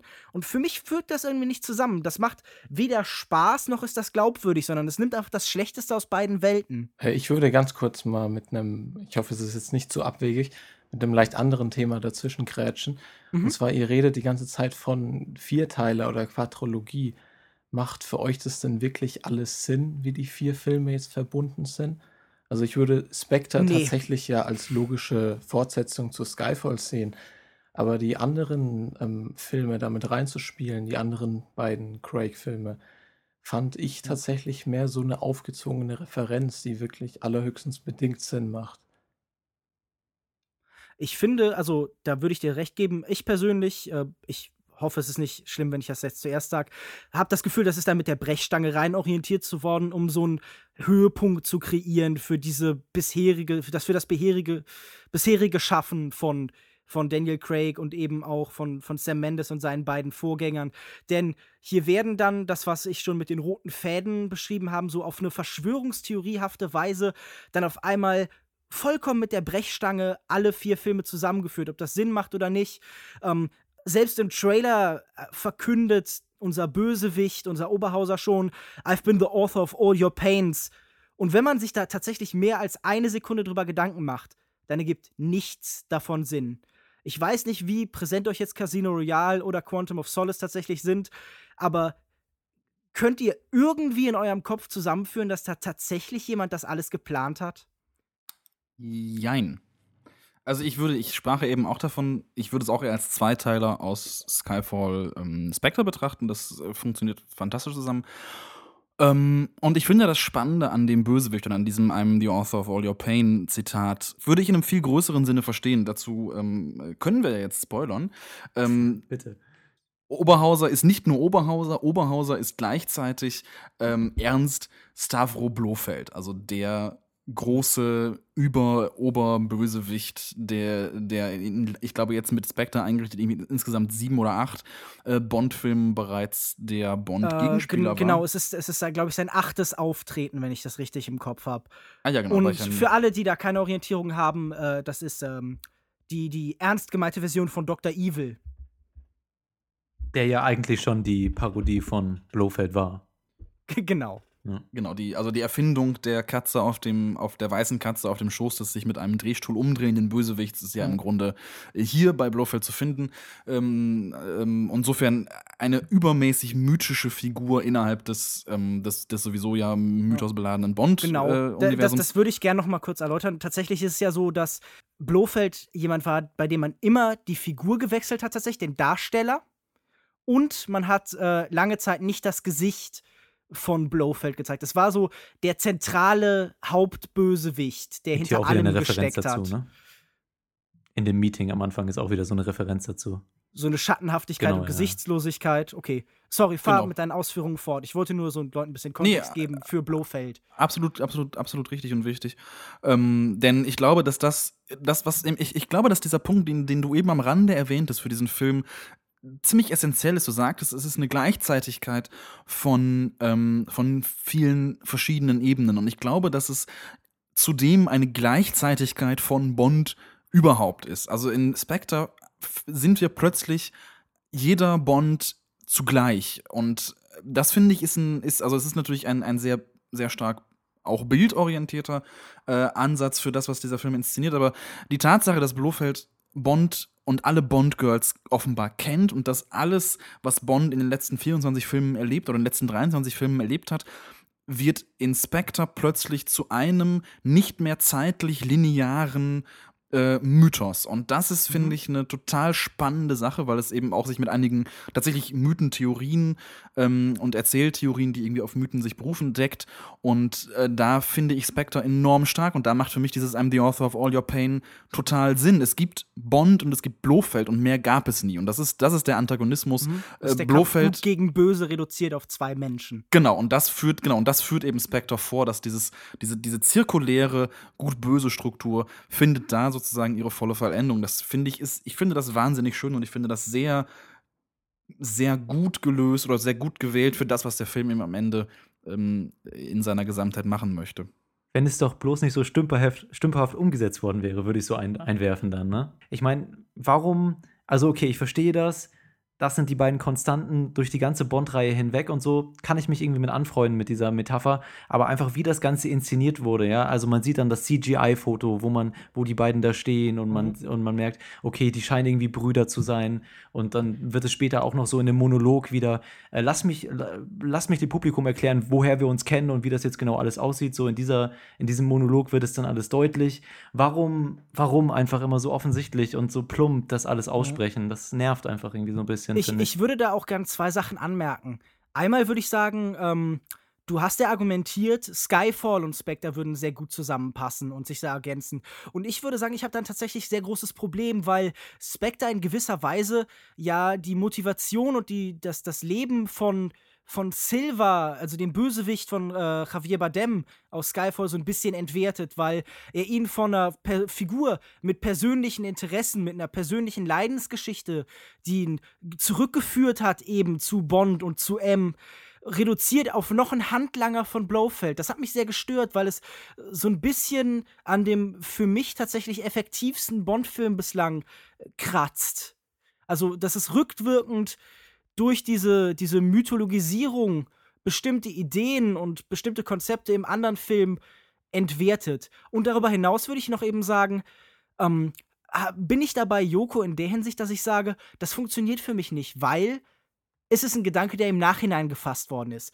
Wäre man früher eingestiegen Ja. mit diesem Gedanke, Blofeld einzuführen, und den Wunsch gab es ja schon länger, aber ähm, die, die äh, Sony hatte die Rechte für die Figur des Blofeld bis dahin noch nicht. Der rechte Streit ist irgendwann kurz tatsächlich nach, dem, äh, nach der Veröffentlichung von Skyfall zu Ende gegangen zugunsten von Sony, die seitdem wieder über den Namen äh, Blofeld verfügen dürfen.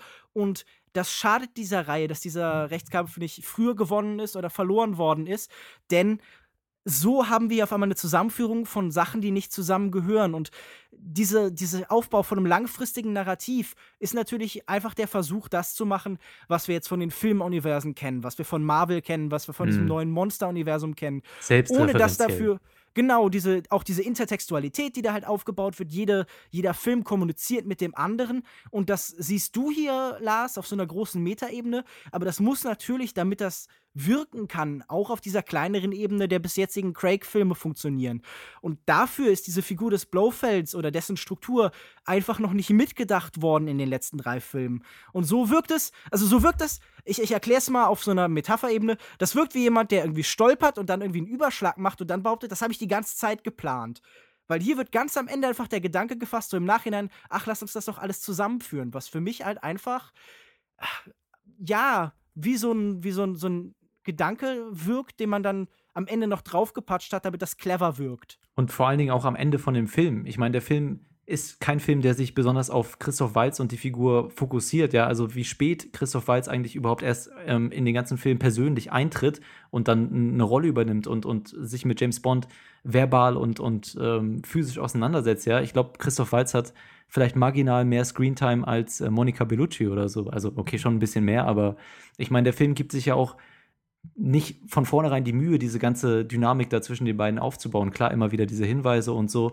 Aber wenn man halt wirklich diesen Konflikt zwischen diesen beiden hätte haben wollen, dann hätte man es von vornherein so einführen muss, müssen. Und der Film macht es viel zu spät. Und ich finde, das ist das Problem an dem Film, dass es einfach so viel sein will. Und dann packen wir noch Blowfeld mit rein und so. Und dann gibt es am Ende diesen Twist und alles, es funktioniert einfach nicht alles. Man kann nicht alles haben. Ich glaube auch, dass der, oder was heißt, ich glaube auch, ich glaube, dass der Film ähm, da, was ich, wie ich das eben sagte, ähm, kämpft gegen die, gegen die, gegen die, die Probleme dieser Quadrilogie, die sie bis Skyfall hatte und eben natürlich vor allem im furchtbar schlechten ähm, Quantum Trost. Mhm. Ähm, du sprachst jetzt eben davon, dass natürlich irgendwie die Intellektualität des Bond-Universums da durchschimmert sicherlich. Ich glaube aber, dass das, was, was, was Spectre tut und wo ich eben mit, dem, mit diesem Begriff des Mythos, den ich hier tatsächlich sehr ernst nehmen würde, gerade in der Figur des Blo, in, in dem Aufeinandertreffen von Blofeld und Bond, ähm, mhm. geht, glaube ich, über eine intertextuelle Struktur hinaus. Ich glaube, dass das etwas ist, was den einzelnen Bond-Film übersteigt, wo ich jetzt ein bisschen ins Blaue argumentiere, weil ich dafür einfach die die meisten Bond-Filme zu wenig präsent habe und auch einige nicht gesehen habe.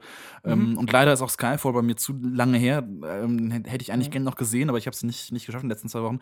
Ähm, aber der, also mein Punkt jedenfalls, und ich glaube, der lässt sich dann durchaus argumentieren, Vielleicht besser, als ich jetzt, als ich jetzt hier so spontan kann.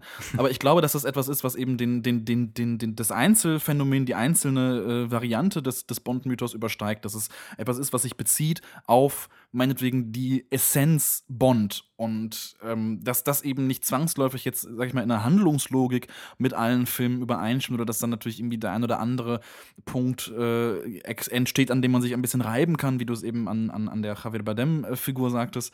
Ähm, klar, ohne Frage, aber ich glaube eben, dass das Spectre etwas viel Größeres unternimmt und damit auch in meinen Augen erfolgreich ist. Gut, ich finde das super interessant, weil du sprichst gerade von der Essenz von Bond. Und ich fände das dann interessant, zu, zu hören. Natürlich jetzt auf einer spontanen Ebene, natürlich jetzt äh, keiner verlangt von dir oder von irgendwen in diesem Podcast jetzt eine wissenschaftliche Abhandlung, eine wirklich klare, vollständige Analyse. Wir sind uns alle bewusst, dass man dafür Filme sehr oft sehen muss und dass da noch ein bisschen mehr dazu kommt. Aber was ist für dich A, die Essenz Bond und B, wenn du am Ende von so einer Rekonstruktion sprichst, einer, einer Synthese, was ist denn das Bewahrenswerte an Bond? Wenn wir im Endeffekt eine Synthese haben, eine neue Version von Bond, was ist es denn, was wir von Bond haben wollen? Was, was, was wollen wir denn von einem modernen Bond heute noch? Das finde ich eine super, super spannende Frage. Und tatsächlich die Frage, die mich mit Spectre, auch seitdem ich den Film gesehen habe, am meisten beschäftigt. Insofern habe ich tatsächlich über diese Frage auch schon mal ein bisschen nachgedacht in den letzten sehr schön, sehr schön. Ähm, Tagen. Nicht, dass ich sie deswegen deutlich besser beantworten könnte, aber ähm, ich glaube, dass diese Essenz Bond sich in vielen Punkten, und wenn man jetzt mal erstmal nur das Klassische nimmt, also sozusagen nur den Bond prä-Skyfall meinetwegen, ähm, dann deckt sich, glaube ich, viel von dem, was Bond gestaltet, mit, den, mit, mit, mit dem typischen männlichen Helden. Mhm. Ähm, Typus, der also durch eine besondere ähm, körperliche Befähigung, durch besondere ähm, Geschicklichkeiten, durch besondere Tapferkeit, Mut und so weiter ähm, ausgestattet gegen den Kampf gegen das Böse antritt und äh, eben im spezifischen Fall Bond, was jetzt nicht zwangsläufig zu diesem klassischen Helden immer dazu gehört, aber äh, einen großen Frauenverschleiß hat und damit spätestens hoch problematisch wird, eben Prä, mhm. Prä Skyfall. Ähm, ich glaube, das Bewahrenswerte daran und das, was Spectre meines Erachtens es auch schafft zu bewahren, ist das Männlichkeitsideal.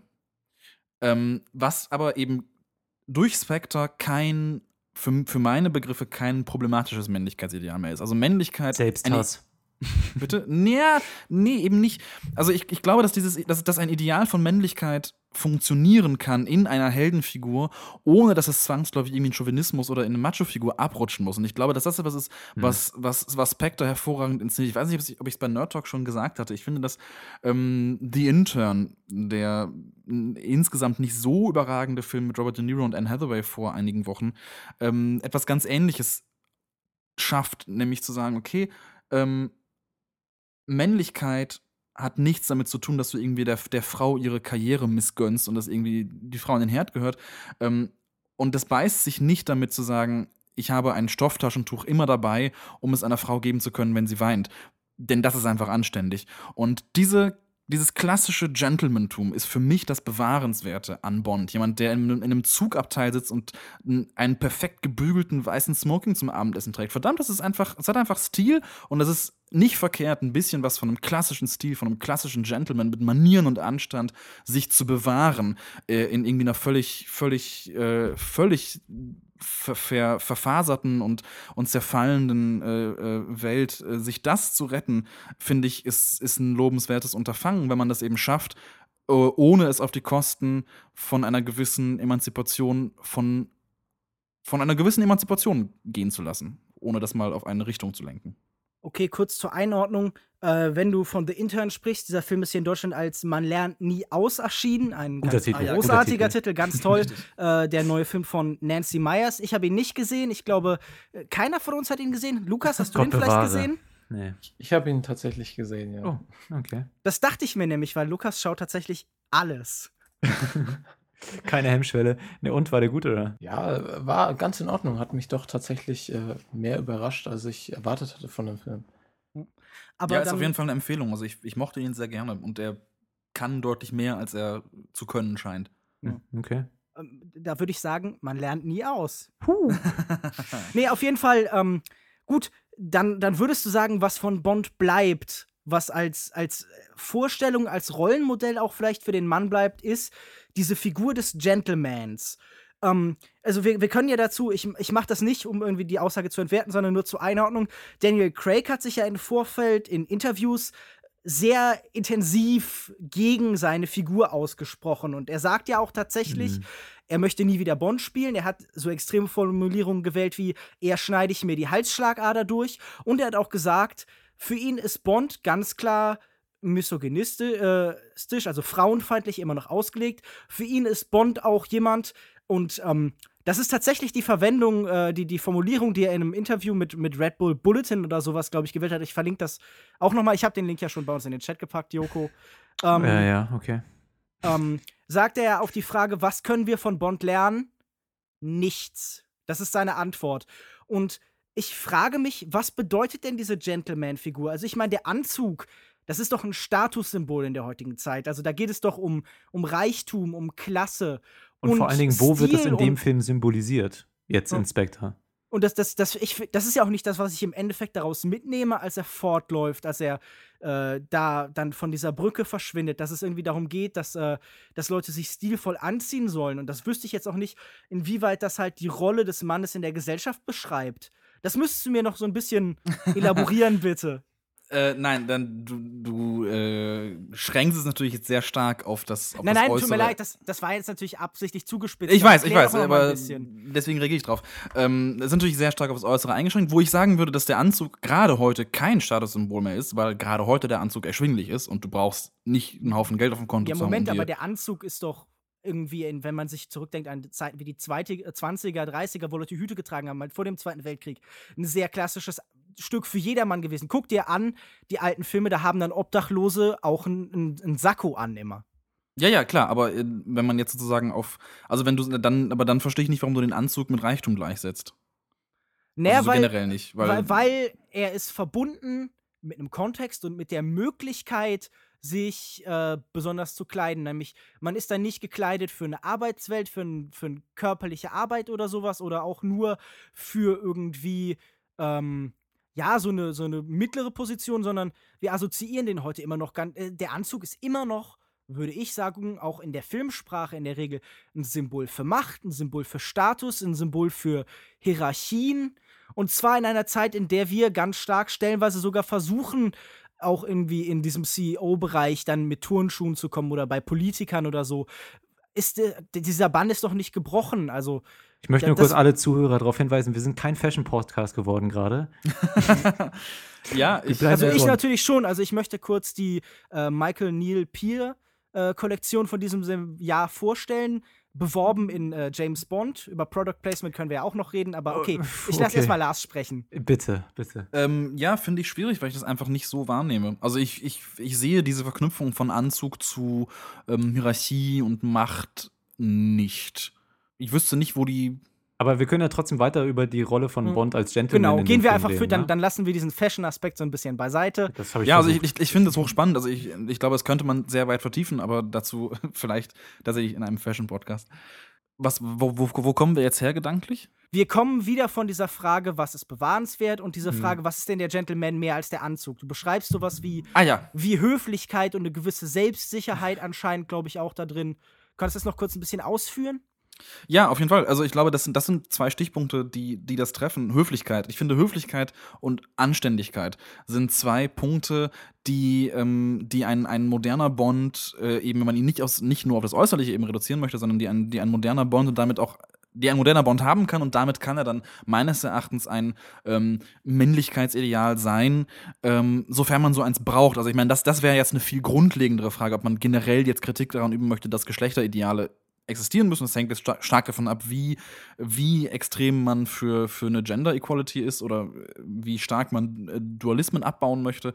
Ähm, ich glaube, man kann sich da der Realität nicht ganz verschließen, dass einfach für einen großen Teil der Gesellschaft diese Dichotomien und Dualismen schlichtweg bestehen und darauf kann man dann meines Erachtens, wie Spectre es tut, wunderbar reagieren oder adäquat reagieren, indem man, ähm, wenn es schon Ideale braucht, zumindest ein, ein ähm, ein gutes Ideal, sage ich mal, oder ein annehmbares Ideal, ein modernes, aktuelles, nicht problematisches Ideal anbietet. Und das erschöpft sich eben nicht in dem äußeren Stil und irgendwie jetzt trinke ich schicke Martinis und ich habe meinen geilen weißen Smoking an und ich bin wer weiß wie, ähm, wie, wie, wie schick und, äh, und, und glatt gestriegelt, sondern es hat eben, ja, ich, ich, ich, ich finde es schwierig, das, das in, in abstrakte Begriffe zu fassen, aber die Anständigkeit geht häufig verloren, wenn man versucht, Männer zu inszenieren im Film, die nicht misogynistisch, chauvinistisch sind. Und das, finde ich, muss man Spectre zugute halten, dass er sich das zurückholt. Also diese Abwertung oder diese, diese negative Darstellung sehe ich tatsächlich nicht. Und ich persönlich bin auch bei dem Begriff des Gentlemans einfach sehr skeptisch, weil das ist ja tatsächlich ein Begriff, der, der aus dem, dem Adligen, aus dem wohlgeborenen Bereich kommt. Ich glaube, das ist doch sogar im Französischen dieses Gentil, ist doch äh, eine Beschreibung für den Hochgeborenen. Ähm, das ist für mich ein sehr konservativer Begriff, aber das ist jetzt, glaube ich, irgendwie auch eine Diskussion, die wahrscheinlich ein bisschen zu weit führt, glaube ich, für yep. eine Filmbesprechung. Das können wir dann privat machen. Ich würde sagen, wir könnten dann da bieten, wir können entweder sagen, wir finden hier in dem Männlichkeitsbild einen guten Schnittpunkt aus Zukunft und Vergangenheit, oder wir haben das Gefühl, in meinem Fall, da wird was zurückgeführt nochmal, das bekommt wie alles andere auch ein Wiedergängercharakter, nämlich nachdem erst die 60er Jahre und die 5 äh, und die 70er Jahre in dieser Handlung überall auftauchen, taucht hier jetzt auf einmal das 17. Jahrhundert auch noch auf. Ich wollte noch mal ganz kurz auch zu der Figur sagen, denn James, James Bond verkörpert jetzt, der neue James Bond von Daniel Craig, ähm, verkörpert nicht nur diese Anständigkeit, er, er, verkörpert auch eine gewisse Ernüchterung gegenüber anderen Sachen. Also jetzt, okay, vielleicht Anständigkeit gegenüber Frauen, aber es gab auch schon Bonds in, in der Serie und in, in verschiedenen Epochen, die sich ein bisschen geweigert haben, jemanden zu erschießen oder so, ja, die sich entschuldigt haben dafür, die darüber mit anderen geredet haben oder das irgendwie begründet haben, warum sie das tun mussten. Und Daniel Craig äh, oder der Bond, den er spielt, ist jemand, der in Kauf nimmt, dass ein, Flug, äh, ein Hubschrauber, auch wenn er sich natürlich seiner Talente sicher ist, eventuell in eine Menge Unbeteiligter fliegt oder der sich nicht, der nicht lange darüber nachdenkt, irgendjemanden zu töten, ja. Also das ist, da ist auch noch so, so eine gewisse Spaltung drin. Der ist nicht nur anständig, er ist auch so ein bisschen ernüchtert von seinen ganzen Lebenserfahrungen.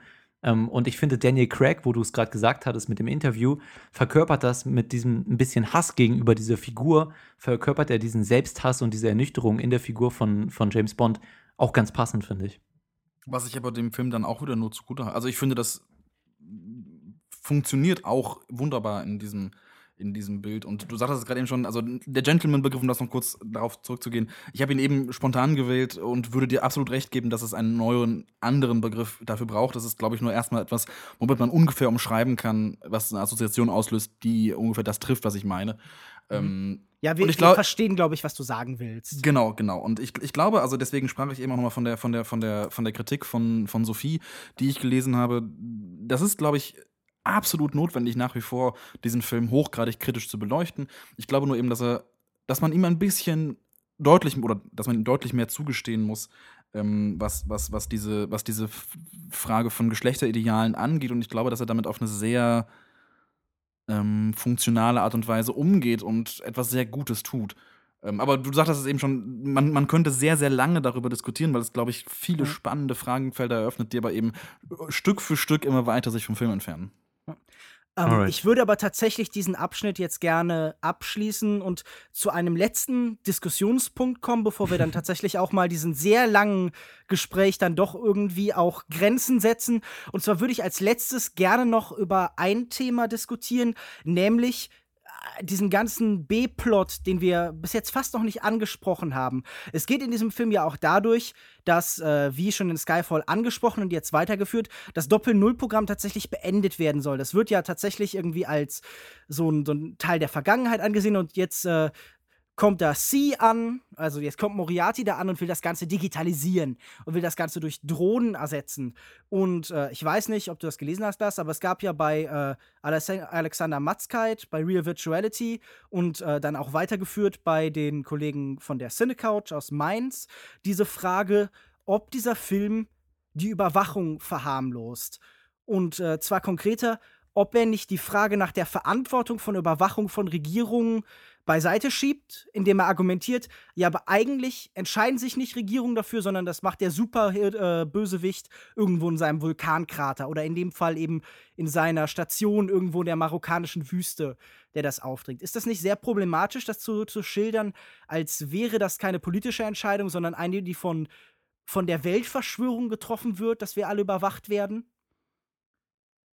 Ich würde das tatsächlich, ich finde, dass ich, also da, ich habe mir über diesen Subplot nicht so wahnsinnig viel Gedanken gemacht bisher, ähm, weil er tatsächlich zu klein, zu klein bleibt. Ich finde ihn gut, ich finde, er funktioniert, aber er ist, er ist einfach sehr am Rande. Ich finde aber diesen Punkt sehr interessant, weil ich es genau andersrum lesen würde. Also, wenn, wenn ich sozusagen diese, diese, diese Verknüpfung ziehe, oder die der Film ja auch zieht, würde ich es eher andersrum sagen. Nicht, nicht wir, wir geben die Verantwortung ab, die Regierungen sind es nicht, sondern es ist irgendwie dieser, dieser, dieser nicht greifbare, diffuse Bösewicht in seinem, in seinem super, in seiner Evil Lair irgendwo in, in, in, in Marokko. Umgekehrt, dieser Bösewicht ist nur ein Bild für das, was die Regierungen tun. Die Regierungen sind so böse wie jemand, der, der dich auf einen Stuhl legt und dir kleine Bohrer in den, in den Nacken, ähm, Nacken rammt. Ähm, ich, find, ich finde, dass tatsächlich eben genau die, die, die, die, die Gegenrichtung ähm, das ist, was der Film inszeniert. Diese Figur Blofeld ist nur eine, eine Personifikation, wenn man so will, der Regierungen, die uns überwachen. Aber wir sind doch hier ganz klar irgendwie in so einem postdemokratischen Modell, wo da diese ganzen Institutionen eigentlich keine wirkliche Macht mehr haben, sondern diese werden quasi ausgeschaltet von irgendwas Nebulösem dahinter. Und wir sind ja in einer Zeit, in der es schwer zu, natürlich schwer ist, nach, den, nach der NSA-Affäre, nach den Enthüllungen von Snowden klar zu trennen zwischen Verschwörungstheorien und äh, ja, so einem begründeten Zweifel, ganz nach dem Motto, äh, du bist nicht paranoid, wenn du wirklich verfolgt bist. Und ich sehe in diesem Film einfach ein sehr unangenehmes Bild dahinter. Das fängt an, wenn wir da die irgendwie aus, au- fast aus Stürmerkarikaturen stammenden Krakenarme, die sich irgendwie über den Erdball und irgendwie auch über die Bond-Girls, was irgendwie so ein komisches äh, japanisches Manga-Porno-Bildsprache ergibt. Ga ganz kurios. Hat dir nicht gefallen, ne? Mm -mm. ja, aber ich, ich meine, allgemein können wir erstmal kurz noch auch äh, eingehen. Wir haben ja gar nicht über den äh, Sam Smith-Song gesprochen. Braucht man auch nicht. Braucht man auch wollte nicht. sagen, bezeichnend, sehr bezeichnend. Ich, ich würde sagen, wir bleiben alle dabei äh, furchtbar, oder? Gibt's da Gegenmeinungen? Ach ja, Ed, es ist zu ertragen, aber Ich, also furchtbar fände ich zu hart. Ich finde tatsächlich, wir haben eine Stunde nicht drüber gesprochen oder anderthalb Stunden nicht drüber gesprochen. Das beschreibt alles, was man zu diesem Song sagen kann. Das ist völlig belanglos. Okay. Auf jeden Fall, würde ich dann sagen, ist es nicht sehr, also du, du, beschreibst das jetzt, als würde das Wirken der Regierung da einen neuen Ausdruck finden. Aber das sehe ich dann eben nicht, denn wo ist diese Verbindung?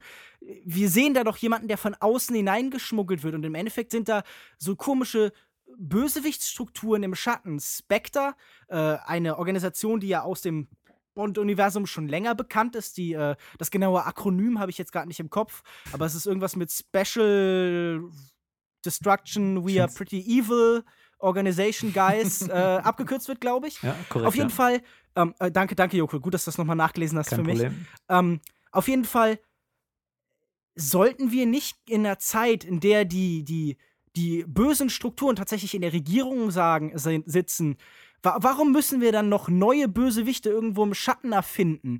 Warum müssen wir das eben so abwarten? Weil ich sehe diese Verbindung, die du zwischen Verbindung, äh, zwischen äh, Regierung und Spectre oder halt diesen Superschurken stellst, nicht. Ich weiß nicht, wie die das ausdrücken. Das musst du mir Naja, die Verbindung erklären. ist ja buchstäblich C, ist die Verbindung. Ja, genau.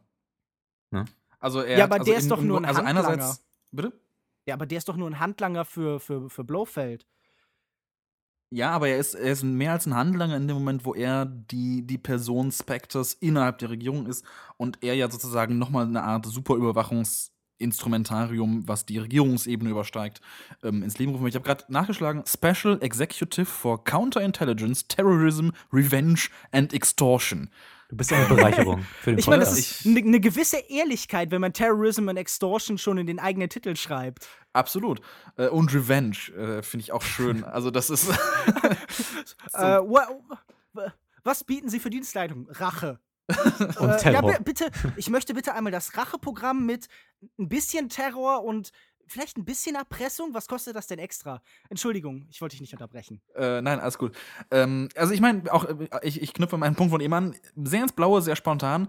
Ähm, Im Grunde diese Superorganisation Spectre, die sich eben nicht mehr auf Regierungsebene befindet, ist da an dem Punkt ähm, ein, ein spannendes Bild für die Überwachungsprobleme der, der Gegenwart, wo tatsächlich sich Überwachungsstrukturen von Regierungen von, von, von nationalen Regierungen abzulösen scheinen. Also wo, wir, wo man jetzt mein, mein, meinethalben in zwei Richtungen argumentieren kann, wo ich mir nicht sicher bin, welche davon die fruchtbarere ist. Einerseits in die wirtschaftliche Ebene zu gehen, zu sagen, okay, es gibt aber so Superkonzerne wie Google und Amazon, die uns vielleicht stärker überwachen, als die Regierungen es tun, nur dass wir freiwillig die Daten liefern.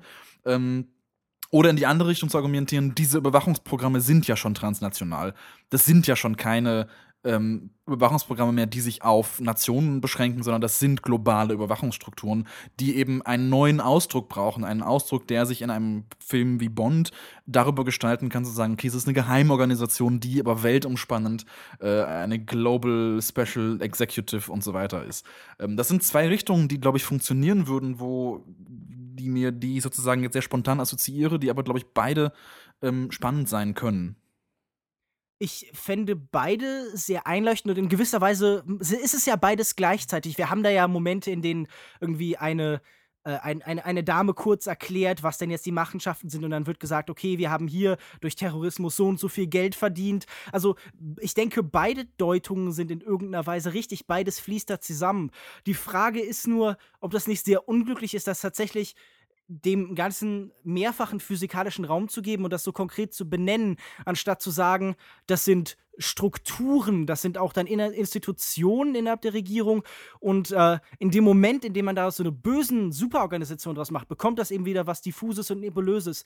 Da wird, äh, wenn wir wieder zum Mythos-Begriff äh, zurückkommen können, mit einem Mythos gearbeitet, wo wir mittlerweile doch ganz konkrete Bilder haben, wo wir ganz konkrete Konzepte und Institutionen haben. Und ich weiß nicht, ob der Film schafft, das von diesem prosaischen, konkreten tatsächlich zu lösen. Das scheint mir nicht sehr gelungen. Mhm. Ähm, wie, wie, gesagt, ich verweise da nochmal auf den äh, Artikel, wie Spectre die totale Überwachung verharmlost bei äh, Real Virtuality von Alexander Matzkeit und eben auf die Ja. Diskussion, die im äh, Podcast von Die Cine Couch geführt worden ist. Ich glaube, in dem Artikel hat er auch am Ende thematisiert, dass wir ja, um nochmal die, die Parallele zu ziehen zu Mission Impossible, da war ja ein ähnlicher Plot, ne? Auch hier wieder ähm, kann man argumentieren, dass Bond eben diese ganzen zeitkritischen Sachen auch nochmal immer nochmal verwurstet, ja, und eventuell auch nicht besonders originell das Ganze nochmal aufbereitet, auch wenn Lars da vielleicht anderer Meinung ist.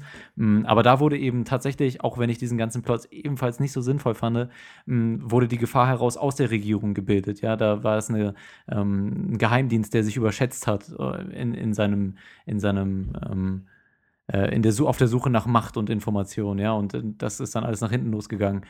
Ich weiß nicht. Also ich finde jetzt gerade, wo Lars es so erläutert hat, das ganze Bild als Metapher, finde ich ganz interessant, aber ich bin auch der Meinung, dass du sehr viel mehr in den Film reindichtest, als er wirklich in der Lage ist zu präsentieren. Und ähm, deswegen bin ich da, glaube ich, auch eher auf Lukas B. Seite, dass, er, dass ich sage, so viel hat der Film da eigentlich nicht zu bieten, außer dass er diese Thematik offen auslegt und sagt, yo, das ist zeitkritisch, ähm, und cool und, und relevant und jetzt könnt ihr euch da irgendwie ja. was zu denken oder so. Also für mich wirkt es einfach mehr wie das Spielen mit zeitgenössischen Symbolen und Konzepten, die uns aus den Medien und aus unserem Alltag vertraut sind, die dann aber nicht entwickelt werden, die nicht sinnvoll eingesetzt werden. Das, das merkt man ja oft, dass aktuelle Filme sich zeitgeistig irgendwie bestimmten Schwingungen in der Luft einfach annehmen und die dann verarbeiten, in welcher Form auch immer.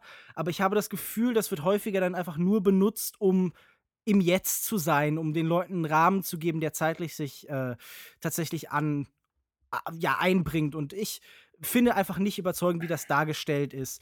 Ähm, aber ich finde tatsächlich auch deine Ausführungen da sehr interessant und irgendwie werde da noch mal drüber nachdenken. Hm. Aber jetzt ja, ich glaube, ich also um, um noch mal kurz darauf zu reagieren, weil natürlich es schwierig ist, ähm, einem, einem darauf, darüber, zu, darüber nachzudenken, was der Film mit diesem Subplot möchte, ohne eben genau das, was du gerade sagtest, ihm vielleicht mehr geben zu wollen, als er tatsächlich mhm. zu geben hat. Ähm, mhm. Ich glaube aber, dass dass man, wenn man sozusagen diese Gedanken, die wir jetzt angestoßen haben, denn die stößt er definitiv an, sonst würden wir sie ja jetzt nicht haben. Äh, insofern ist es auf jeden Fall im Film. Ähm, aber ich, die Frage, die, die sich mir dann stellen würde oder die ich, die ich an Spectre stellen würde oder an Leute, die ihn, die ihn nur hassen, ähm, wo er jetzt gar nicht so stark zugehört, nee. wie, man, wie man vielleicht gemerkt hat in den letzten anderthalb Stunden. Ähm, ich glaube, die Frage, die sich mir stellen würde, ist, okay, er, er reißt es an, er macht es irgendwie auf, diese, diese Fragen, aber dass er sie nicht zu Ende führt, kann man das einem Bond-Film wirklich vorwerfen? Also erwartet man das wirklich, dass man von, also ein, dass ein Bond-Film eine differenzierte Stellungnahme zu zeitpolitischem Geschehen leistet?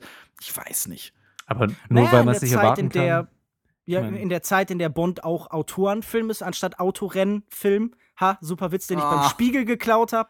Oh möchte ich, da möchte ich jetzt äh, sagen, Plagiat. ich wollte diesen Witz schon früher machen, aber dann hat der Spiegel ihn vor mir gebracht. Ich hatte eigentlich gewartet, dass noch mal irgendein Rennsportfilm äh, kommt oder sowas. Ich glaube, so hat von der Leyen auch argumentiert.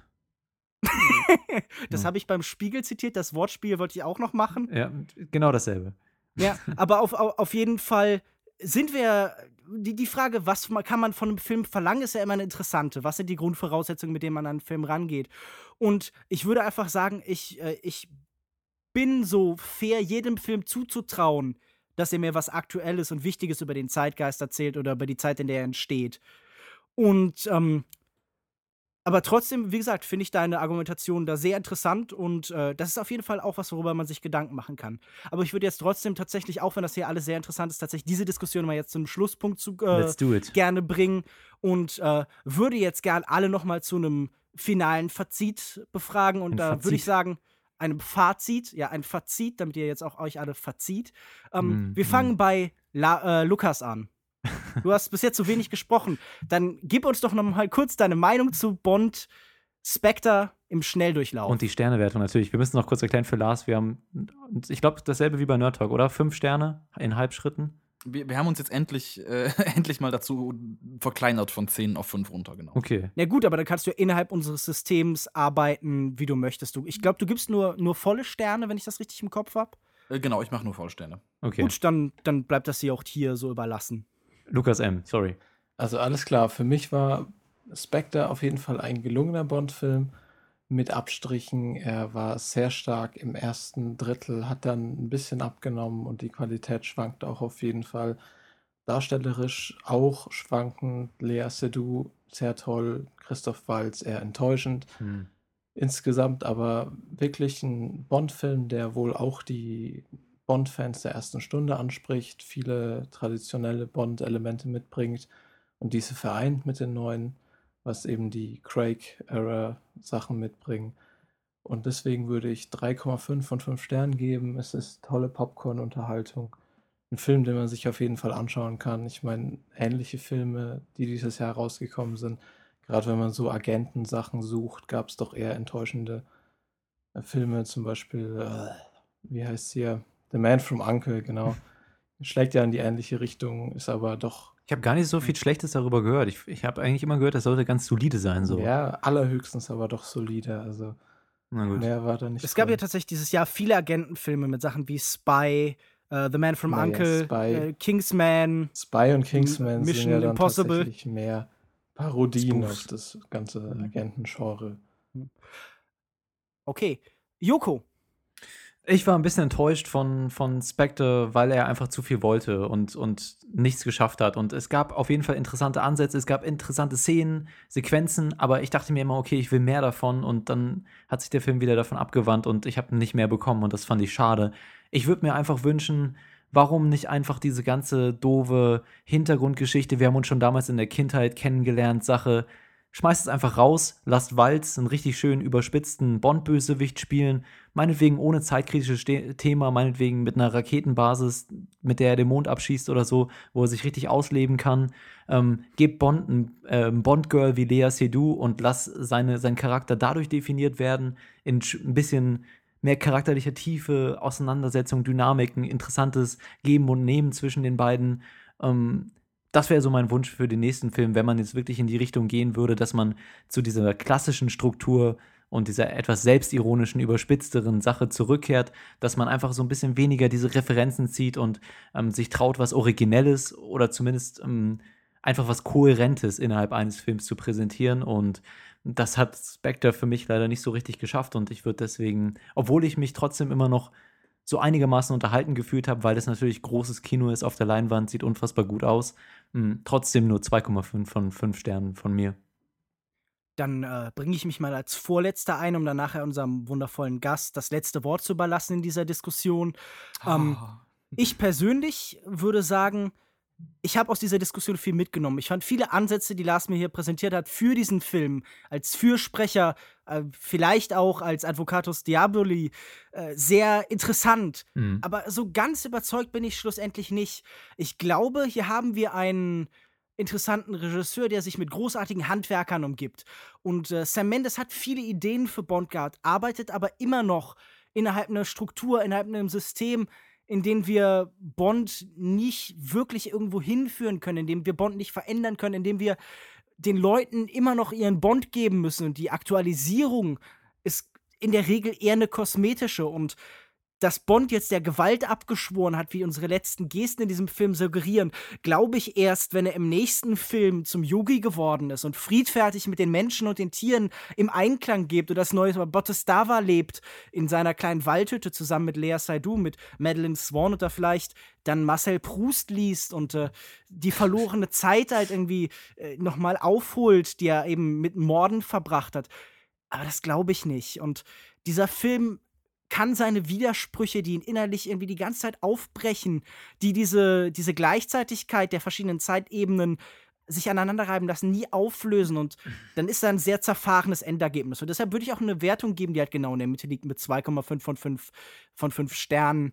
Ich finde, das ist ein interessanter Film. Das ist sicher auch irgendwo ein sehenswerter Film, weil er seine eigene Besprechung so ein bisschen vorwegnimmt, wie wir hier haben. Viele der Sachen, die wir ansprechen, finden sich ja im Film wieder.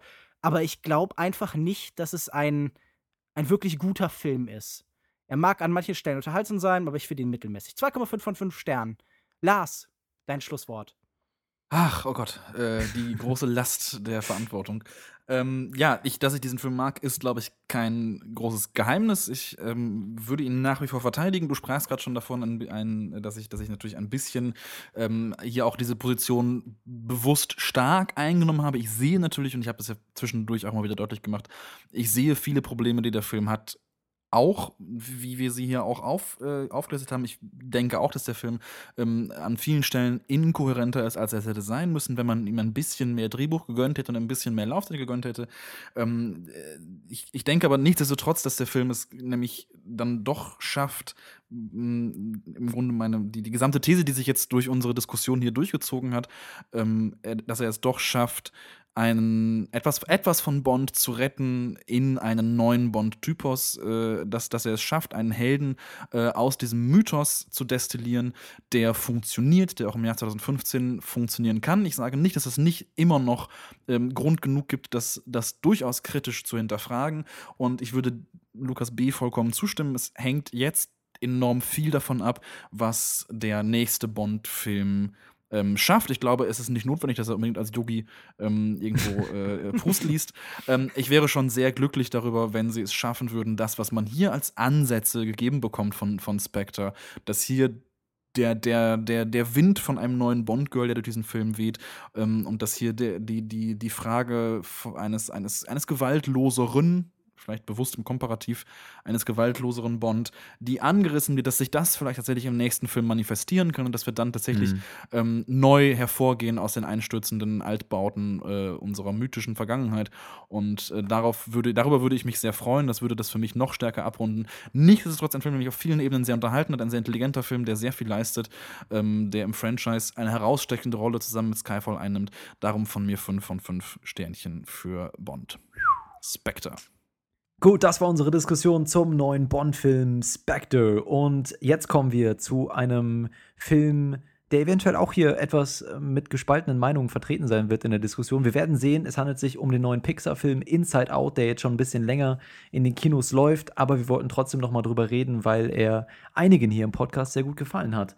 Ähm, alles steht Kopf, heißt er zu Deutsch, und damit ihr einen Plan habt, worum es in dem Film geht, hören wir einmal kurz in den Trailer rein. Bis gleich. Na, wie war der erste Tag in der neuen Schule? Er war, glaube ich, ganz okay. Keine Ahnung. Seht ihr manchmal jemanden an und fragt euch, was geht wohl in seinem Kopf vor? Mädels, habt ihr das mitgekriegt? Ja, klar doch. Irgendwas stimmt nicht. Wir gehen der Sache mal auf den Grund. Aber wir brauchen Unterstützung. Signal an den Mann.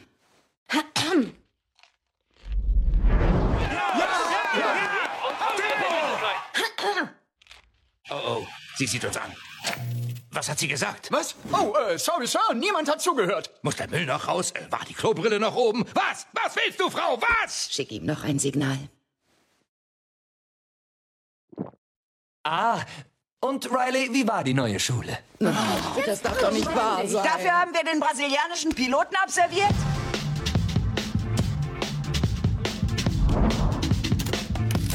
Oh Mann, die Schule war toll. Was war das denn? Wollten wir nicht so tun, als wäre alles okay? Riley, ist alles in Ordnung? Sir, sie hat einfach die Augen verdreht. Na schön, ein kleiner Schuss von Bug. Ich will nicht gleich ein Machtwort sprechen. Nein, kein Machtwort. Riley, dieser neue Ton gefällt mir nicht. Oh, ich zeig dir neue Tonleiter. Nein, nein, nein, ruhig atmen. Was ist dein Problem? Lass mich einfach in Ruhe. Sir, melde hohe Aggressionswerte. Höchste Alarmbereitschaft. Alarmstufe gut. Ich weiß nicht, woher auf einmal dieser respektlose Ton kommt. Du willst dich mit mir anlegen, Paps? Ja? Weißt du, weißt du? Machtwort vorbereiten. Schlüssel auf Sicherheitsposition. Bereit zum Start. Auf Ihr Kommando, Sir. Oh Mann, nerv mich nicht! Jetzt reicht's. Auf dein Zimmer. Machtwort gesprochen, Machtwort gesprochen. Ja! Gut. Das war ein Ausschnitt aus dem Trailer zu Inside Out oder Alles steht Kopf. Die besten Grafiken und Illustrationen in einer Präsentation sind jene, die ein komplexes Problem oder Themenfeld auf seinen Kern reduzieren und diesen in seinen Ausprägungen eindeutig, kontrastiert und einprägsam abbilden. Jeder, der schon mal einen längeren Vortrag im Beruf, der Uni oder in der Schule gehalten hat, weiß, dass die Zuhörer für die Folie mit einer solchen Grafik sehr dankbar sein werden. Es ist die Folie, die in der späteren Diskussion noch einmal für alle eingeblendet sein wird und die, die den Zuhörern im Kopf bleiben wird. Pixar-Filme funktionieren thematisch auf eine ähnliche Art und Weise. Es sind grundlegende menschliche Konzepte, die in den besten Pixar-Filmen mit viel Ambition, Kreativität und Emotionen zu Kunstwerken verarbeitet werden.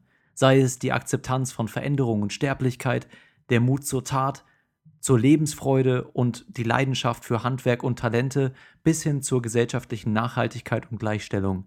Über all diese Themen könnte man auch haufenweise wissenschaftliche Arbeiten aus der Psychologie oder Soziologie studieren und am Ende des Tages wahrscheinlich ausgezeichnet über ein Thema informiert sein, doch keine der Studien und Artikel würde das Thema derart mit Farben, Kreativität und Emotionen füllen, sodass eine zentrale Botschaft im Kopf bleibt, berührt, motiviert und inspiriert, so wie die besten Pixar-Filme es tun. Pixars bessere Einträge in das Animationsgenre gelten deshalb mittlerweile kaum noch als reine Kinderfilme. Die Farben, Formen und Figuren vermögen Kinder zwar durchaus zu unterhalten, in ihrer Gänze und kompletten emotionalen Tragweite werden sie doch eher von erwachsenen Zuschauern gefühlt und verstanden. Gute Pixar-Filme sind deshalb eine wunderbare Brücke der Kommunikation zwischen Jung und Alt. Ein Thema, das in Pixars neuestem Werk sogar explizit eine thematische Rolle einnimmt. In Alles steht Kopf entführen uns die Regisseure Pete Doctor, Autor von Oben, Wally und Toy Story, und Ronnie Del Carmen in den Kopf von Riley, ins Innere der Schaltzentrale des elfjährigen Mädchens, an dessen Steuerpult fünf grundlegende Emotionen die Verantwortung für Rileys Verhalten tragen. Freude, Kummer, Angst, Wut und Ekel. Und es gibt viel zu verarbeiten, viel zu fühlen. Denn der große Umzug ihrer Familie von Minnesota nach San Francisco hinterlässt Heimweh und Enttäuschung und Rileys anstehende Pubertät beginnt, ihre bislang so eindeutige Gefühlswelt in ein verwirrendes Mischmasch aus kunterbunten Emotionen und Erinnerungen zu verwischen.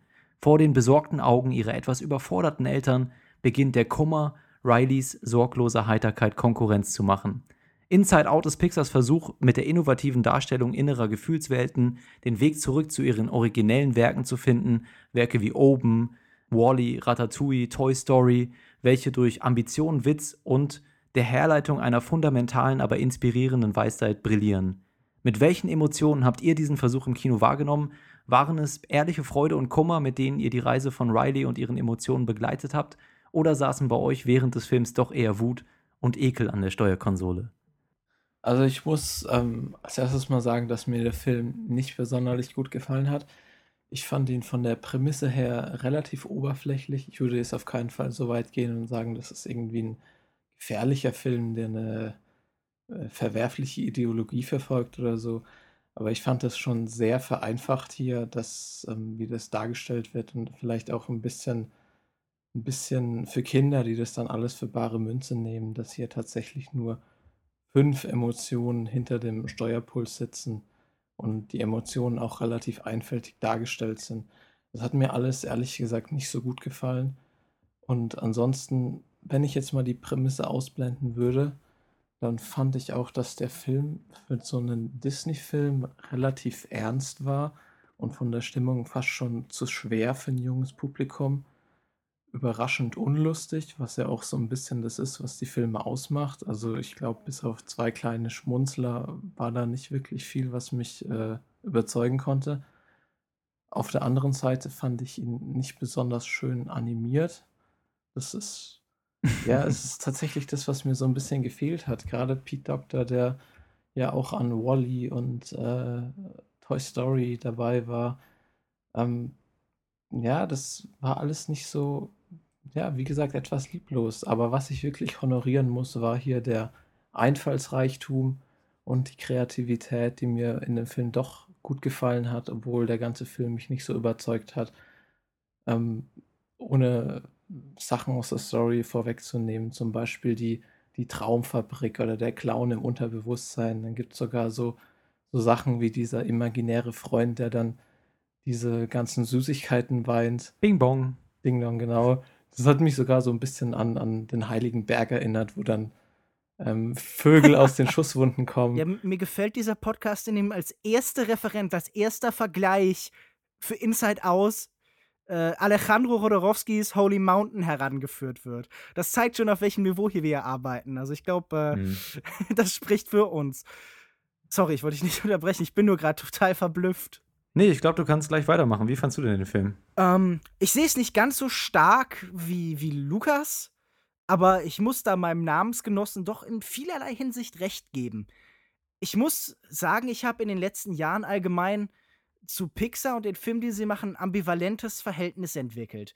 Ich bin immer noch fest dabei, dass viele ihrer Filme wirklich grandios sind und äh, dass ich mit manchen wirklich sehr viel anfangen kann. Aber gerade die letzten Jahre waren dann doch eher schwach und durch diesen ersten Aufbau von bestimmten Fortsetzungen, von weniger interessanten Ideen, die dann umgesetzt worden ist, habe ich da so was wie eine, wie eine Stagnation oder sogar so ein, so ein Verlust von Qualität wahrgenommen. Hm. Und ähm, auch ich würde sagen, das ist kein problematischer Film. Also ich glaube, du beziehst dich wahrscheinlich da auch irgendwie auf diese Diskussion, die um äh, die, die äh, Filmanalyse von Wolfgang äh, M. Schmidt da irgendwie ausgelöst worden ist, wo dann Leute wie Reiko Burkhardt irgendwie bei Movie Pilot drauf geantwortet haben und so, wo es darum ging, ob denn dieser Film nicht Innenwelt auf so auf so Einser und Nullen, so, so, so, so komisch mechanische Re Prozesse reduziert. Das würde ich nicht sagen. Ich glaube, das ist eigentlich eine interessante und clevere Metapher. Ja. Ähm, ich würde sagen, dieser Film hat ein paar Lacher, aber es ist halt jetzt kein großlustiger Film. Aber ich, ich möchte jetzt auch nicht so jedes einzelne Thema so listenmäßig abhaken. Ich genau, würde sagen, ich finde, es ist ein Film, der Stärken und Schwächen hat und sich irgendwie so im, im, im Pixar-Bereich so irgendwie im Mittelfeld ansiedelt. Alright, Lars, findest du, dass der Film an alte Erfolge an, anknüpfen kann, wie oben oder so oder Wally? -E? Äh, ich finde oben gar nicht so gut. Ich finde oben ziemlich furchtbar. Aber ähm, was ist denn dein Favorite? Mein, mein Pixar-Favorite ist ja. Toy Story als Trilogie. Ah, okay. Ähm, kommt für mich nichts dran. Äh, kommt für mich sowieso als Trilogie im, in, in, im Film generell nicht viel dran. Ähm, ich, ich finde schon, dass das Inside Out hervorragend gerade an Toy Story ähm, auch thematisch anknüpfen ähm, kann. Ich halte Inside Out für einen der besten ähm, Pixar-Filme, vielleicht für den besten Pixar-Film zusammen mit Toy Story 3.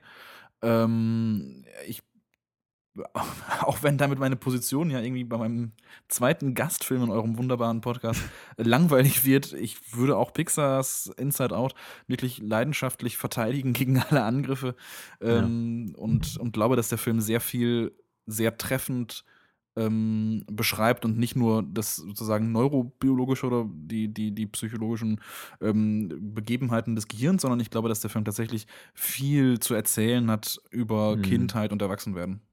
Ja, es ist im Endeffekt, schildert dieser Film ja den Übergang von der Kindheit zum Erwachsenwerden. Es geht ja darum, wie wir mit zunehmendem Alter und mit zunehmender Reife lernen, äh, Sachen nicht eben nur einer einzelnen Emotion zu begegnen, sondern eine Bandbreite zu finden, einen Austausch dazwischen. Und es geht ja ganz zentral, die beiden wichtigsten Figuren dieses Films sind ja Trauer äh, beziehungsweise im Deutschen Kummer, Kummer, im Deutschen und Freude und dieses Wechselspiel zwischen den beiden. Und es, es, gibt ja auch eine sehr öffentliche Botschaft, mit der ich wenig vorwegnehme, wenn, es, wenn ich sage, dass es darum geht, wie diese beiden Emotionen zusammengehören, sich gegenseitig bedingen.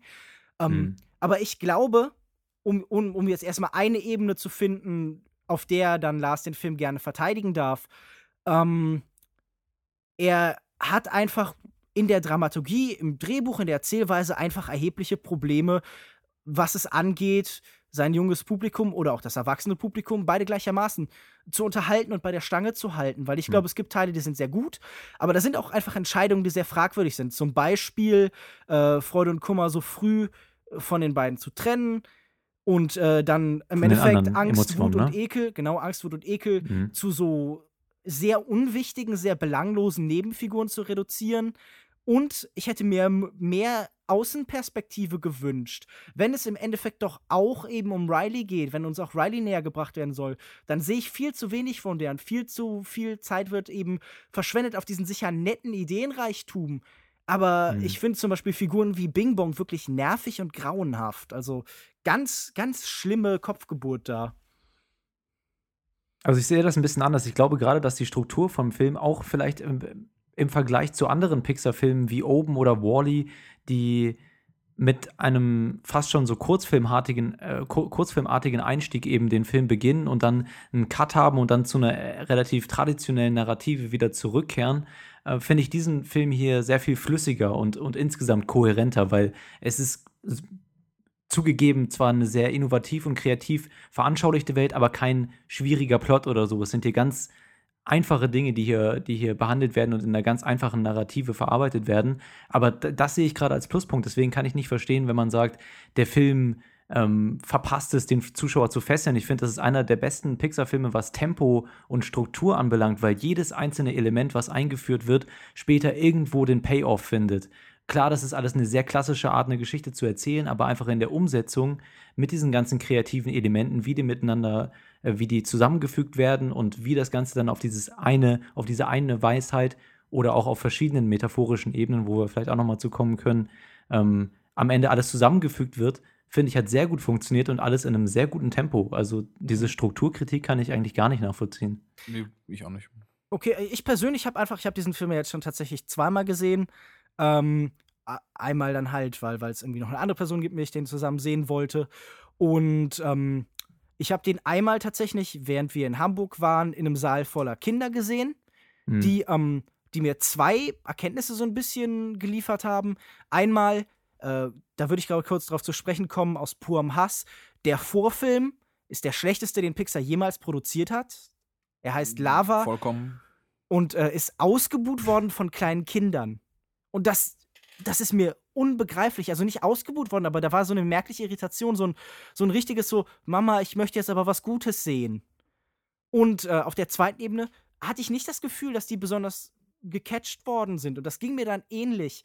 Ich habe das Gefühl, ähm, dass, die, dass dieser Film an vielen Stellen einfach relativ uninteressante Sachen macht. Dann wird dann laufen äh, Freude und Kummer irgendwo umher, aber da passiert nicht wirklich was und die meiste Zeit ist da auch keine wirkliche Charakterentwicklung, sondern nur das, das ist so Sensationskino. Da wird dann halt eine Station nach der anderen so abgehakt und am Ende gibt es dann die Entwicklung und da ist selten eine Reise und alles, was da an Reise ist, wird sehr plakativ demonstriert und äh, die besten Pixar-Filme, für mich sind das äh, Ratatouille, den ich für den besten Pixar-Film halte und auch, Finde ich auch sehr gut, ja. und, äh, und Wally, den ich auch sehr, sehr gern mag. Äh, ich bin kein so großer Fan von den meisten anderen, ich, Toy Story finde ich okay und so, aber ich bin jetzt nicht der, der glühende Verehrer, der Lars dann zu sein scheint. Aber ähm, normalerweise ist auch der Weg schön und, und äh, hier weiß nicht, ist eben das Ziel das Ziel und nicht der Weg. Mir, mir, mir, mir wirkt das, viel davon wirkt wie einfach wie Filmmaterial und dann stürzt noch irgendwas ein und man muss einen Umweg gehen und so. Das hat so was Videospielhaftes. Ich habe das Gefühl, das war Beschäftigungstherapie ganz oft. Ähm, also was die Kinder angeht, finde ich, sind wir da bei einem ganz, ganz spannenden Punkt, ähm, der, der, der Pixar generell betrifft. Also natürlich die Frage, inwieweit macht Pixar Kinderfilme? Ich glaube, Mhm. das, das ist keine neue, also ist jetzt nicht die geile Ja, neue Erkenntnis, zu festzuhalten, dass, äh, dass Pixar Filme macht, die für Erwachsene hervorragend funktionieren. Nehmen wir den Ähm, Begriff Familienunterhaltung, der eben beide Zielgruppen Ja, gleichermaßen Familien- was bietet. Genau. Aber ich würde tatsächlich genau an dem Punkt nämlich stärker einhaken und sagen, oder es ist im, im Grunde ist es eine Frage der persönlichen Perspektive auf Film oder meinetwegen, nachdem wie groß man das aufziehen möchte, auf Kunst allgemein, ähm, bezieht man die Marketingabteilung gewissermaßen mit ein. Ähm, ist, macht Pixar denn tatsächlich Filme mit der Zielgruppe Kinder? Oder macht Pixar nicht viel mehr Filme und tut das mit Inside Out auf einem bisher noch nicht so stark dagewesenen Maß Filme, die sich vor allem ähm, an Erwachsene richten. Und ich, ich glaube, dass Inside Out, wenn man tatsächlich den Film sehr isoliert betrachtet, ähm, ist Inside Out einfach de facto kein Kinderfilm. Sondern das ein würde ich auch so sehen. Film. Und ich finde es, deswegen finde ich es schade, dass man, dass man sozusagen, dass aber immer noch natürlich irgendwie, es ist bunt und es ist animiert, äh, sofort auf den Kinderfilm kommt. Und natürlich ist das durch die, durch, durch die Art und Weise, wie Pixar sich präsentiert und wie die Filme sich präsentieren, vorgegeben. Ich würde mir einfach von Pixars Seite fast wünschen, dass sie irgendwie irgendwann ehrlicherweise sagen, wir machen jetzt einen Film mit, mit einer 16er-Freigabe, weil verdammt nochmal, es ist kein Film für Kinder. Ähm, das fände das fänd ich ganz spannend, weil ich glaube, dass eben, und dann damit bin ich, glaube ich, bei weitem nicht allein und bin jetzt irgendwie nicht so fresh auf der Welle neuer Ideen, zu sagen, Inside Out ist ein Film, den man nur dann wirklich verstehen kann, wenn man bereits die Kindheit, die eigene Kindheit hinter sich gelassen hat und von einer äußeren Perspektive darauf schauen kann. Ich glaube aber, dass der Film als Familienfilm, wie es Lukas B. gerade beschrieben hat, auch einen gewissen Wert hat, ja. Also Pixar-Filme liefern auch immer eine Basis, um über bestimmte Themen zu diskutieren, wie ich das am Mhm. Anfang gesagt habe, ja. Diese Folie, die alles nochmal zusammenfasst, einfach für jeden, damit man darauf auf dieser Basis diskutieren kann, ja. Man kann als Vater mit seinem Sohn da reingehen und sagen, und danach hat man Instrumente, um mit ihm zu reden. Oh, Also es ist einfach eine Brücke der Kommunikation, die hier stattfindet. Deswegen finde ich, fände ich es jetzt falsch zu sagen, also vielleicht zukünftige Filme würde ich mir auch wünschen, dass da vielleicht was noch Erwachseneres daraus entsteht, aber gerade bei sowas wie Inside Out, die diese innere Gefühlswelt eben darstellt, finde ich, das ähm, hat seinen Wert, von beiden Generationen gesehen zu werden und dann auf dieser Basis äh, über diese Themen kommuni kommuniziert zu werden. Ich glaube, das ist ähm, ein super Instrument dafür. Äh, Ja, das, also das würde ich genauso unterschreiben. Und das, noch- also meine, meine Aussage bezog sich auch gerade genau darauf, dass Mhm. das in Zukunft spannend wäre, dass aber dieser Film sicherlich für beide. Und ich finde es ganz interessant, dass du das sagst, denn ich habe leider auch das kann ich wie, wie immer, wenn ich Quellen anbiete, nicht tatsächlich auf eine Quelle zurückführen. Aber ich habe gelesen, dass tatsächlich viele Kinderpsychologen schon, schon, schon sozusagen diesen Film insofern gelobt haben, als dass sie ihn genau dafür nutzen werden. Also als er sich genau dafür anbietet, ähm, mit Kindern über Gefühle zu sprechen, die, bei denen es sonst schwierig ist, an die eigenen Gefühle ranzukommen oder das irgendwie zu verbalisieren, dass da eben ein Film wie Inside Out enorm, tatsächlich ein enorm hilfreiches Mittel ist. Äh, ich, ich möchte mich kurz so ein bisschen verteidigen, weil ich habe das Gefühl, ich bin missverstanden worden. Das war nur so eine, so eine Hinführung und das, was ich eigentlich sagen wollte. Mir ist 100% bewusst, dass Pixar-Filme keine Kinderfilme sind. Und dieser Begriff, diesen Begriff Familienfilme benutze ich natürlich im aller, allerbesten Maße, weil ich glaube, dass sie eben so, eine, so, ein, so ein vermittelndes Element zwischen den Generationen haben, was, was Yoko ja auch so ein bisschen gerade beschrieben hat. Was, was ich eigentlich ausdrücken wollte, ist, ähm, Einmal glaube ich halt einfach, dass Pixar längst nicht mehr der Beste ist oder noch nie war, der in diesem Segment arbeitet, sondern dass es eben Studios oder ähm, Künstler gibt, die das Ganze einfach besser abarbeiten, die da effektiver mhm. arbeiten in dem Ausdruck kindlicher und, und adoleszenter Gefühlswelten in, in Form von so, äh, so großen Metaphern mit fantastischen Elementen. Ähm, mir ging es jetzt in dem Moment vielmehr darum, dass ich das Gefühl habe, ähm, hier wird was Interessantes theoretisch erzählt, aber da ist zu viel Leerlauf im wahrsten Sinne des Wortes. Aber, da wird von A nach B gegangen ja, ja. und dann, wie, da wie gesagt, ich, widersprechen, ich, ich, möchte, ich, ich kann einfach nicht verstehen, ähm, Mhm.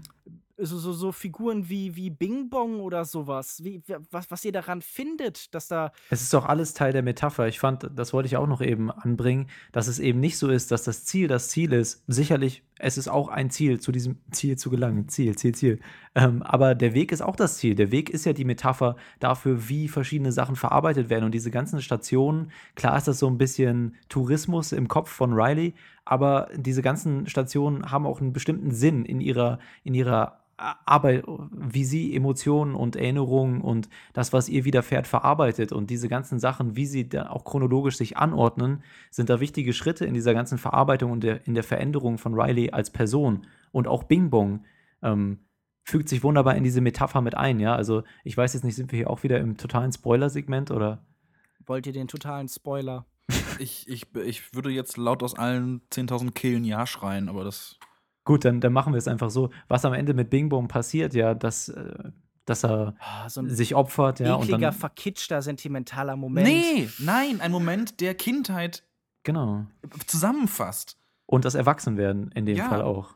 Wir hatten doch alle solche, solche, solche, solche komischen, in, unsichtbaren Freunde. Echt? Oder bin Da- ich da ganz das ist alleine? ein Phänomen, das mir überhaupt nicht bekannt ist.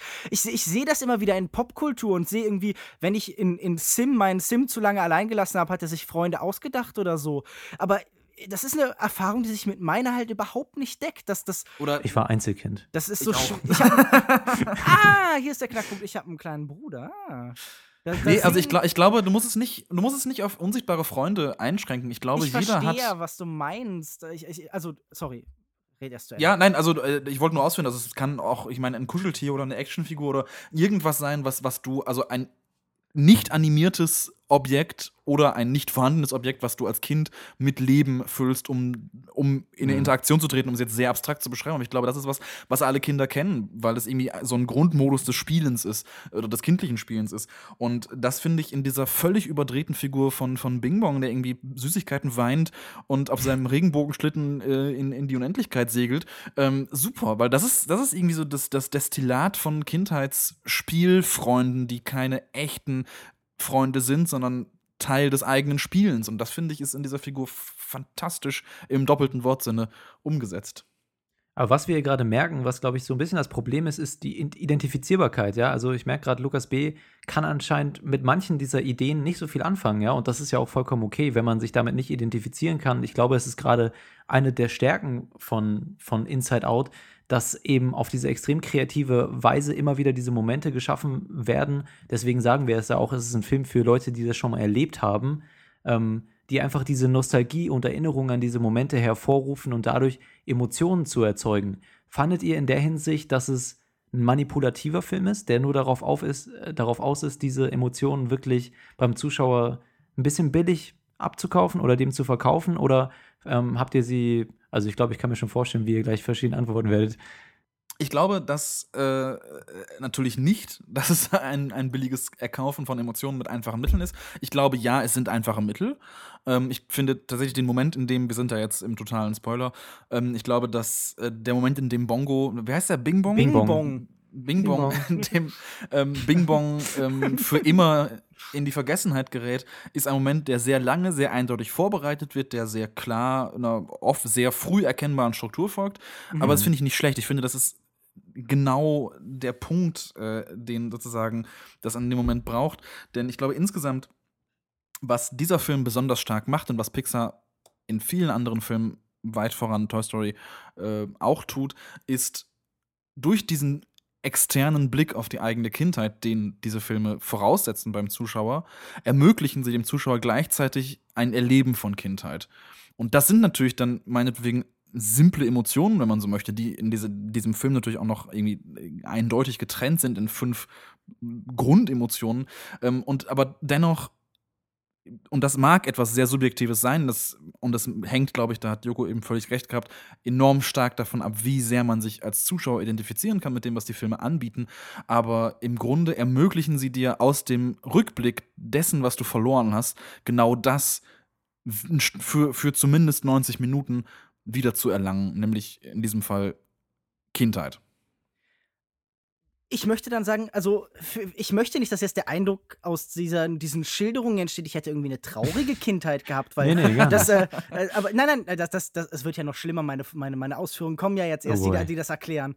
Ähm, aber ich, ich sehe in mir in die, mich in dieser Bonbon-Welt einfach nicht, in der am Ende dann, am Ende der Kindheit kommt irgendwie das Zusammenführen eben von diesen Emotionen, sondern für mich ist die, die, die, der Blick auf die Welt der Kinder viel stärker und viel effektiver gefunden in, in den Filmen des Studio Ghiblis, in, in Filmen des Studio Leicas, die wirklich herausragende Filme machen und eben tatsächlich auch in den Filmen äh, von, von Tom Moore, also Secret of Kells und Song of the Sea, der jetzt im Dezember hier in Deutschland äh, einen offiziellen Start hat, in denen Kindheit ein Ort von Ambivalenzen ist, in dem Kindheit ein Ort von Bedrohung ist, in dem Kindheit auch ein Ort ist, in dem ähm, man in einem Ort lebt, der nicht für einen geschafft worden ist. Das schafft der äh, Film ähm, äh, äh, äh eine Sekunde. Arietti, die wundersame Welt der Borger von Studio Ghibli, ganz hervorragend. Die kleine Figuren, die äh, so, so, so winzige, fast gnomenhaft große Figuren benutzt, um zu zeigen,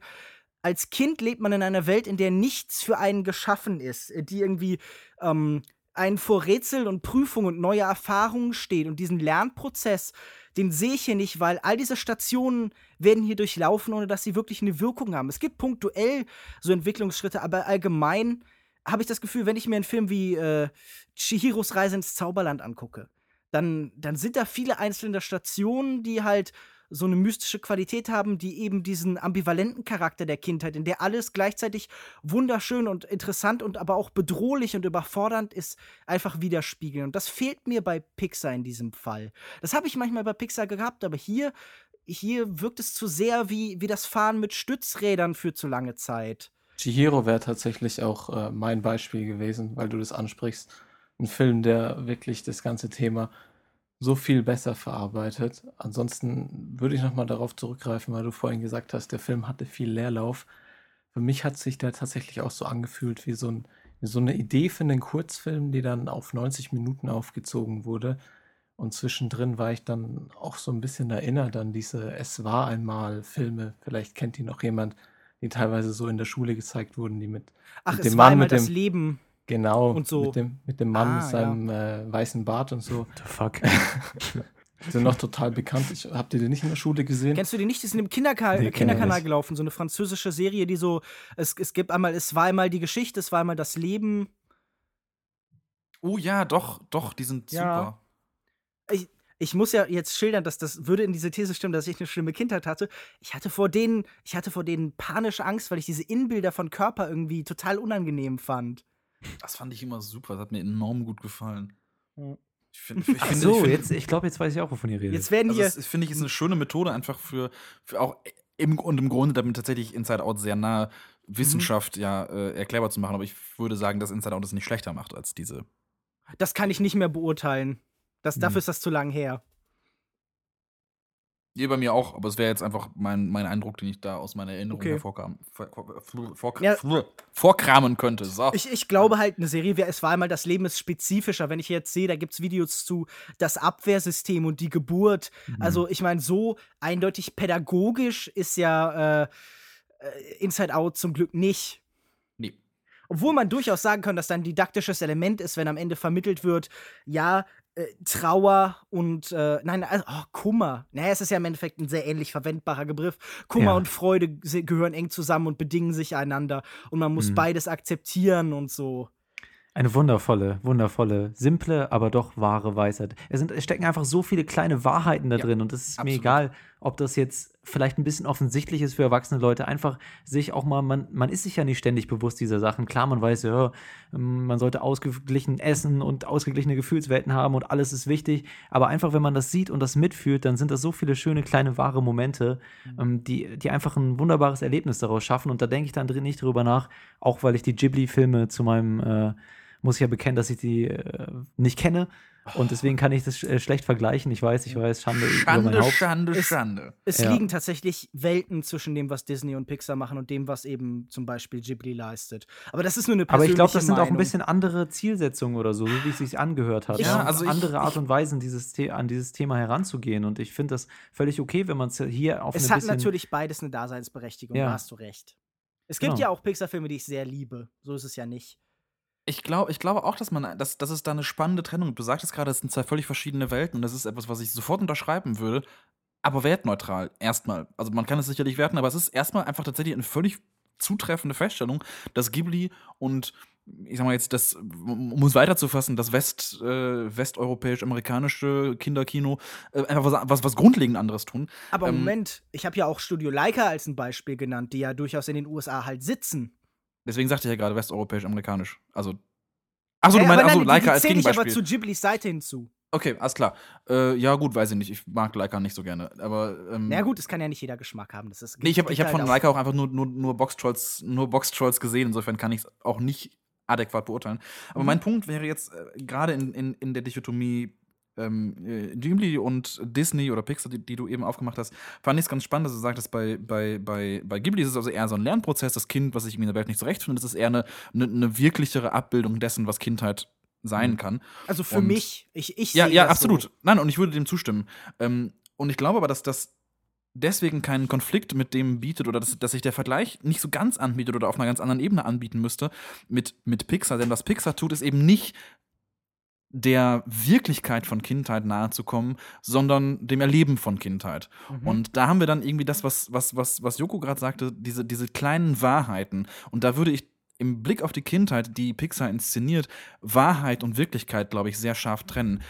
Was Ghibli macht, ist sicherlich eine wirklichere Form der, der Kindheitsaneignung als das, was Pixar tut. Aber das, was Pixar tut, ist eine wahre Form, die ähm, mit, dem, mit dem Erleben des Zuschauers im, äh, im, im Erinnern der eigenen Kindheit, im Wiedererleben der eigenen Kindheit ähm, korrespondiert. Und das auf eine Art und Weise, die für mich zumindest sehr gut funktioniert. Und ich glaube, dass wir da wieder an den Punkt kommen, sagen zu Ja. müssen, das ist einfach sehr subjektiv. Mir gefällt das, was du da gerade einführst, wirklich total. Also, das äh, scheint mir auch sehr überzeugend in der Herangehensweise.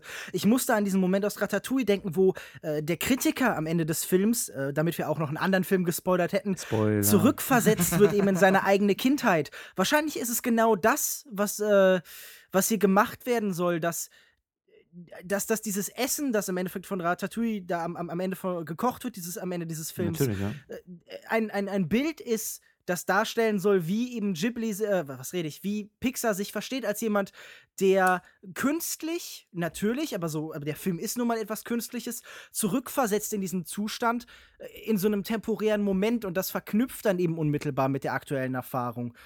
Das, Und das eben sinnlich tut. Und das finde ich gerade Ja. dem Vergleich zu, zu Ratatouille, den, der mir gar nicht gekommen ist, der wahnsinnig gut ist und den ich mir gerade notiert habe, weil er so schön ist. Ähm, es ist eine sinnliche Erfahrung. Das Essen bei Ratatouille ist nur eine Form, äh, Mhm. das, das zu präsentieren, aber auch das Schauen der Pixar-Filme ist in allererster Linie eine sinnliche Erfahrung von Kindheit und keine intellektuell-kognitive Verarbeitung von Kindheitsprozessualität Gut, oder so, wie das- sie bei das- Ghibli also, eben gemacht wird. Ich meine, ich glaube auch nicht, dass das, dass das so verkopft ist bei Ghibli oder eben bei den Tom Moore-Filmen von diesen irischen Animationsstudios. Ähm, aber ich, da ist eine andere Herangehensweise, vielleicht eine, eine, die optimistischer daran geht oder halt auch im, im schlimmsten Fall verklärender. Aber Auf die bestimmt Seite auch jetzt? äh, bei, bei Pixar, aber auch sicher Mhm. in irgendeiner Form einfach eine, die mehr Distanz aufbaut, weil sie eben nur, nur reproduziert, weil sie, weil sie zurückverweist auf etwas, aber es nicht abbilden will im klassischen Sinn. Und das ist, glaube ich, diese Trennung, die da tatsächlich stattfindet. Und das hat auf jeden Fall beides einen Wert. Ich habe gerade die ganze Zeit überlegt, äh, ein Film, der mir noch einfällt, der auch auf ähnliche Weise über Kindheit erzählt, ähm, es wäre ja das Schweigen von Ingmar Bergmann, wo man dann irgendwie ein Kind durch die Gänge windeln sieht und das begegnet dann seltsamen Zwergen und irgendwie Panzern vor der Tür, was dann vielleicht einfach eine. Im, im Endeffekt könnten wir sagen, dass Ghibli einfach Ingmar Bergmann kindergerechter macht oder zugänglicher macht. sehr, sehr schöner Vergleich. Während ähm, Während Disney halt eben die Märchen, die wir als Kind gehört haben und diese, diese Kindergeschichten einfach auf eine andere Ebene auf die Leinwand bringt und dass man da zwei ganz andere Ursprungspunkte hat und dass sie sich halt in der Mitte irgendwo so ein bisschen begegnen und dass die Übergänge natürlich fließend sind. Mhm. Aber wie gesagt, mir, mir, mir gibt das viel und ich habe das Gefühl, also Inside Out ist vielleicht doch auch ein bisschen besserer Film, als ich zuerst eingestehen wollte. Da ist sicher was dran. Bing Bong äh, finde ich trotzdem furchtbar. Und dass wir in einer Zeit leben, in der die Computeranimation äh, das Handgezeichnete oder die Stop-Motion ersetzen soll, ist für mich immer noch äh, eine, eine Tragödie vergleichbar mit der Zerstörung von Kunstschätzen durch die ISIS. ich glaube, der Vergleich ist zu hart. Ähm, zum, also in jeder Hinsicht zu hart, aber ich glaube, also ich würde ihm einfach auch nicht zustimmen. Ich glaube, dass ähm, es sehr schön ist, dass es Animationsfilme gibt, denn es gibt im Animationsfilm ganz andere Möglichkeiten, als es im Zeichentrickfilm ist. Es ist einfach eine andere, ähm, eine andere Kunstform. Es ist und ich, vor allen Dingen eine preisgünstigere Kunstform, die durch den Markt diktiert wird, weil sie halt eben sich besser. Doch, auf jeden Fall, sie ist erheblich günstiger. Dadurch verschwindet doch der Animationsfilm. Deshalb äh, schließt Ju Ghibli zum Teil doch auch ihre Pforten. Ja, nein, nein, klar, nein, das, das, das mm, war jetzt auch nicht auf die Faktizität, sondern eher auf, auf äh, ja, gut, klar, das ist ein Problem, aber und ich wäre auch wahnsinnig traurig, wenn der, wenn der Zeichentrickfilm tatsächlich ganz verschwindet. Das wäre ein, ein unglaublicher Verlust. Natürlich ähm, auch kein realistisches Szenario. Also das, das nein, aber, befürchte ich äh, ja nicht. Oder nicht, es ist Verlust genug, dass es immer weniger handgemachte Zeichentrickfilme gibt. Ähm, ich fände es aber schade, dass, wenn man das in, in, in irgendwie einem Antagonismus denken müsste. Denn ich wäre wahnsinnig glücklich, wenn das koexistieren könnte, weil ich glaube, dass der Animationsfilm, der Computeranimationsfilm, ähm, einfach Dinge leisten kann, die, oder ich glaube es nicht, es ist einfach so, er kann Dinge leisten, die handgezeichnete Filme nicht leisten können und umgekehrt. Und ähm, ich finde es schade, dass es immer so gegeneinander ausgespielt wird, weil das muss es, glaube ich, nicht. Naja, ich, ich glaube halt einfach. Also wirtschaftlich ja, klar, leider, aber. Hm. Es ist halt einfach eine Marktsituation da, die das außer gegeneinander ausspielen halt äh, ja, nicht, nicht, äh, nicht automatisiert, aber die das halt einfach anbietet. Es ist halt genau wie, wie dieser Vergleich von, von äh, Digital- und, und, und Analogprojektion ja auf einer sehr ähnlichen Ebene diskutiert wurde, wo man ja auch durchaus für beide Seiten sagen kann, aber man einfach aktuell wahrscheinlich sich eher auch auf eine Seite stellen muss, die akut bedroht ist.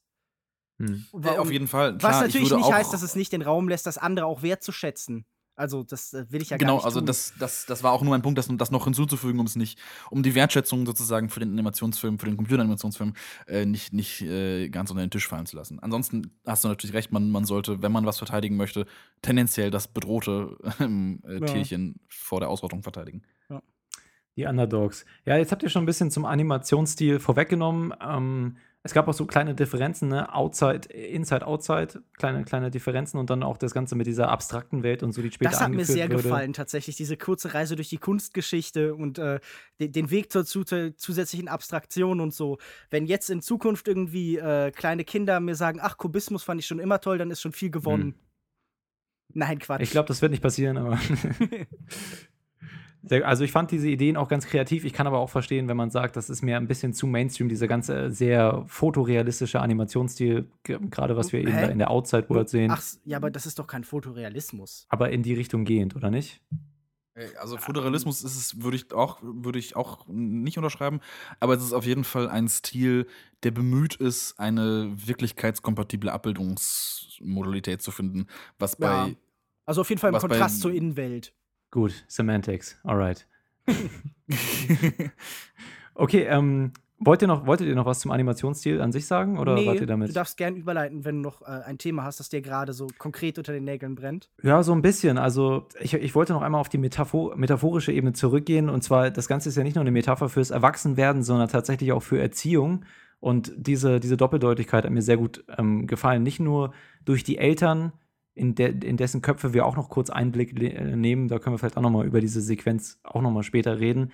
Äh, aber eben auch allein durch die Emotionen, die da in Rileys Kopf walten, die ja für das Handeln und für, ihr, für ihre Veränderung verantwortlich sind und so. Und wie dann später zum Beispiel Freude, diese da unten mit Bing Bong, ja, ich weiß, in diesem äh, grauen, was ist das eigentlich, der, der Friedhof der Erinnerungen oder so, und äh, zugucken muss, wie da ganz liebgewonnene Emotionen und so verschwinden und diese ganze, auch wie sie darauf erpicht ist, Riley glücklich zu halten, ja. Das ist ja auch alles eine Metapher für Eltern, die immer nur wollen, ihr Kind muss glücklich sein und so und sie erinnern sich mit so viel Nostalgie an diese ganzen kleinen Momente mhm. und diese metaphorische, also met diese, metaphorische diese Ebene. Helikopterelternebene, wo wir das Gefühl haben, wir leben jetzt in einer Gesellschaft, die neigt dazu, so einen übermäßigen Schutzschirm zu spannen und nicht mehr mit der Wirklichkeit zu konfrontieren. Meinst du? Genau, ja. Ja, das schwingt darin sicher mit. Ich meine, das wäre natürlich äh, effektiver, wenn das tatsächlich unmittelbar durch die Eltern passieren würde, die das ja tatsächlich nicht machen, sondern die. Ähm, Naja, doch, die wollen auch. Es wird ja ganz explizit sogar von der Mutter gesagt, wir müssen, wir brauchen dich jetzt glücklich, ja, um Mhm. uns zu unterstützen. Also da wird es auch angesprochen und dann im, in ihrem Kopf fortgesetzt, diese Metapher. Ansonsten äh, wollte ich fragen, wie ihr denn die, diese Szene mit den Ta Eltern tatsächlich, die ja auch im Vorfeld ganz stark beworben wurde, in den Trailern, wie ihr diese kleine, diesen Ausflug in andere Köpfe so bewertet habt während des Schauens. War mir noch zu kurz eigentlich. Ich hätte da gerne mehr von gesehen. Ich fand Mhm. den, Epi den Epilog super. ich also auch. den, diese Ja. Pre war, war es während den Credits oder nach den Credits oder bei den Credits? während den, während ja. es parallel dazu verlaufen. Okay, ja, fand ich ganz, ganz, ganz niedlich und süß. Mhm. Wo, wo ich mir, also bei den, ich hätte gerne mehr von den Eltern gesehen, weil ich glaube, das hätte diesem ganzen Fragekomplex von Kindheit, Erwachsenwerden, Übergang dahin und so weiter ähm, mehr gegeben noch. Dann hätte man aber auch deutlich mehr Laufzeit gebraucht. Also ich glaube nicht, dass Mhm. man das sozusagen auf Kosten anderer Elemente des Films hätte ausweiten sollen. Mhm. Ähm, und ich bin mir, ich glaube, dass sich das aber auch dieser Effekt des Abspanns dann ähm, schnell erschöpfen würde. Also ich glaube, in dem, in dem Maße, in dem sie es im Abspann dann in, in, in noch skurrilere Köpfe, ich finde den Busfahrer, der dann irgendwie nur noch aus Anger Gut, besteht, ja. finde ich super. Äh, Gerade wenn man in Berlin wohnt, kann man da echt connecten. Ähm, Ich mochte die Katze am meisten, weil sie Ja, mir auch- endlich erklärt, wie diese merkwürdigen Tiere funktionieren. Äh, genau, und das, aber ich glaube, dass das eben so ein Effekt ist, der in, der in dem Maße gut funktioniert und ich äh, glaube nicht darüber hinaus. Ja, wahrscheinlich. Für mich, für mich hat diese Szene und auch ähm, im Kino hat diese Szene für extrem viele Lacher gesorgt, dieser Ausflug in den Kopf von Mutter und Vater, wie sie äh, miteinander kommunizieren und das alles aufgefasst wird. In vielen Kritiken ist dann aber auch aufgekommen, dass äh, Leute das als sehr stereotyp und verallgemeinernd bezüglich Geschlechtern oder wie ihr gesagt habt, Berufen oder so empfundet habt. Ha habt ihr das auch ein bisschen kritisch gesehen, dass ihr dachtet, hm, also klar, es ist irgendwie lustig, aber es, es ähm, stereotypisiert hier schon Geschlechter und, an, und, und andere Rollenbilder schon sehr stark? Ach, natürlich, aber jetzt nicht in einem Maße, das mir übel aufgestoßen wäre. In dem Maße, Nee, wie ich das halt bei genau. einer großen Studioproduktion erwarte. Die interessantere Frage ja, die ja auch oft diskutiert worden ist und wo es dann auch die, die Think Pieces gab, ist ja, äh, die Mutter wird kontrolliert oder am Steuer sitzt bei ihr Trauer, während beim Vater äh, es Wut ist, der irgendwie in der Mitte Ja. ist, der der Commander ist und da wurde dann halt irgendwie so äh, ein Kommentar drin gedeutet, aber ich finde, um das irgendwie auch sogar schon abzuschließen, diese, diesen Exkurs, Mhm. das erklärt der Film ja selber, indem er eben sagt, okay, wer da wirklich das Kommando angibt, ist ja äh, die gesamte Gruppe und es findet ein Austausch statt dann im Idealfall und so. Also ich, ich glaube nicht, dass man da irgendwie in diesem Bereich äh, Gender so furchtbar tief einsteigen muss. Ich glaube nicht, dass Mhm. das der Film äh, da viel zu erzählen hat oder dass da viel äh, diskutiert werden müsste. Ich glaube auch, wenn man das Gefühl hat, irgendwie man hätte alle problematischen Filme in, in der Art und Weise aufgezeigt, dann kann man sich gerne Inside Out widmen, aber es ist halt echt unproblematisch. Und Ja. ich kann mir, also es ist wirklich, meine Güte, wenn ne, wenn man nichts mehr hat, um sich aufzuregen, dann bitteschön. Mhm. Aber ähm, ich, ich finde sogar, dass, dass diese, diese Frage von wer ist dort in Kontrolle, würde ich sogar noch einen Schritt weitergehen und sagen, das ist eigentlich äh, sehr einfühlsam in dem Moment zu, nochmal zu zeigen, auch die Eltern sind gerade tendenziell nicht von Joy, ähm, von Freude äh, kontrolliert, sondern die Mutter hat Angst, die Mutter hat auch Angst und ist traurig und der Vater äh, zieht sich auch auf eine, auf, eine, auf eine andere Ebene zurück und dass der Umzug eben nicht nur für das Kind irgendwie was bedeutet, sondern dass es eine, ein familiäres Phänomen ist und das finde ich im Moment genau am richtigen Punkt und finde ich Mhm. eben, finde ich gut.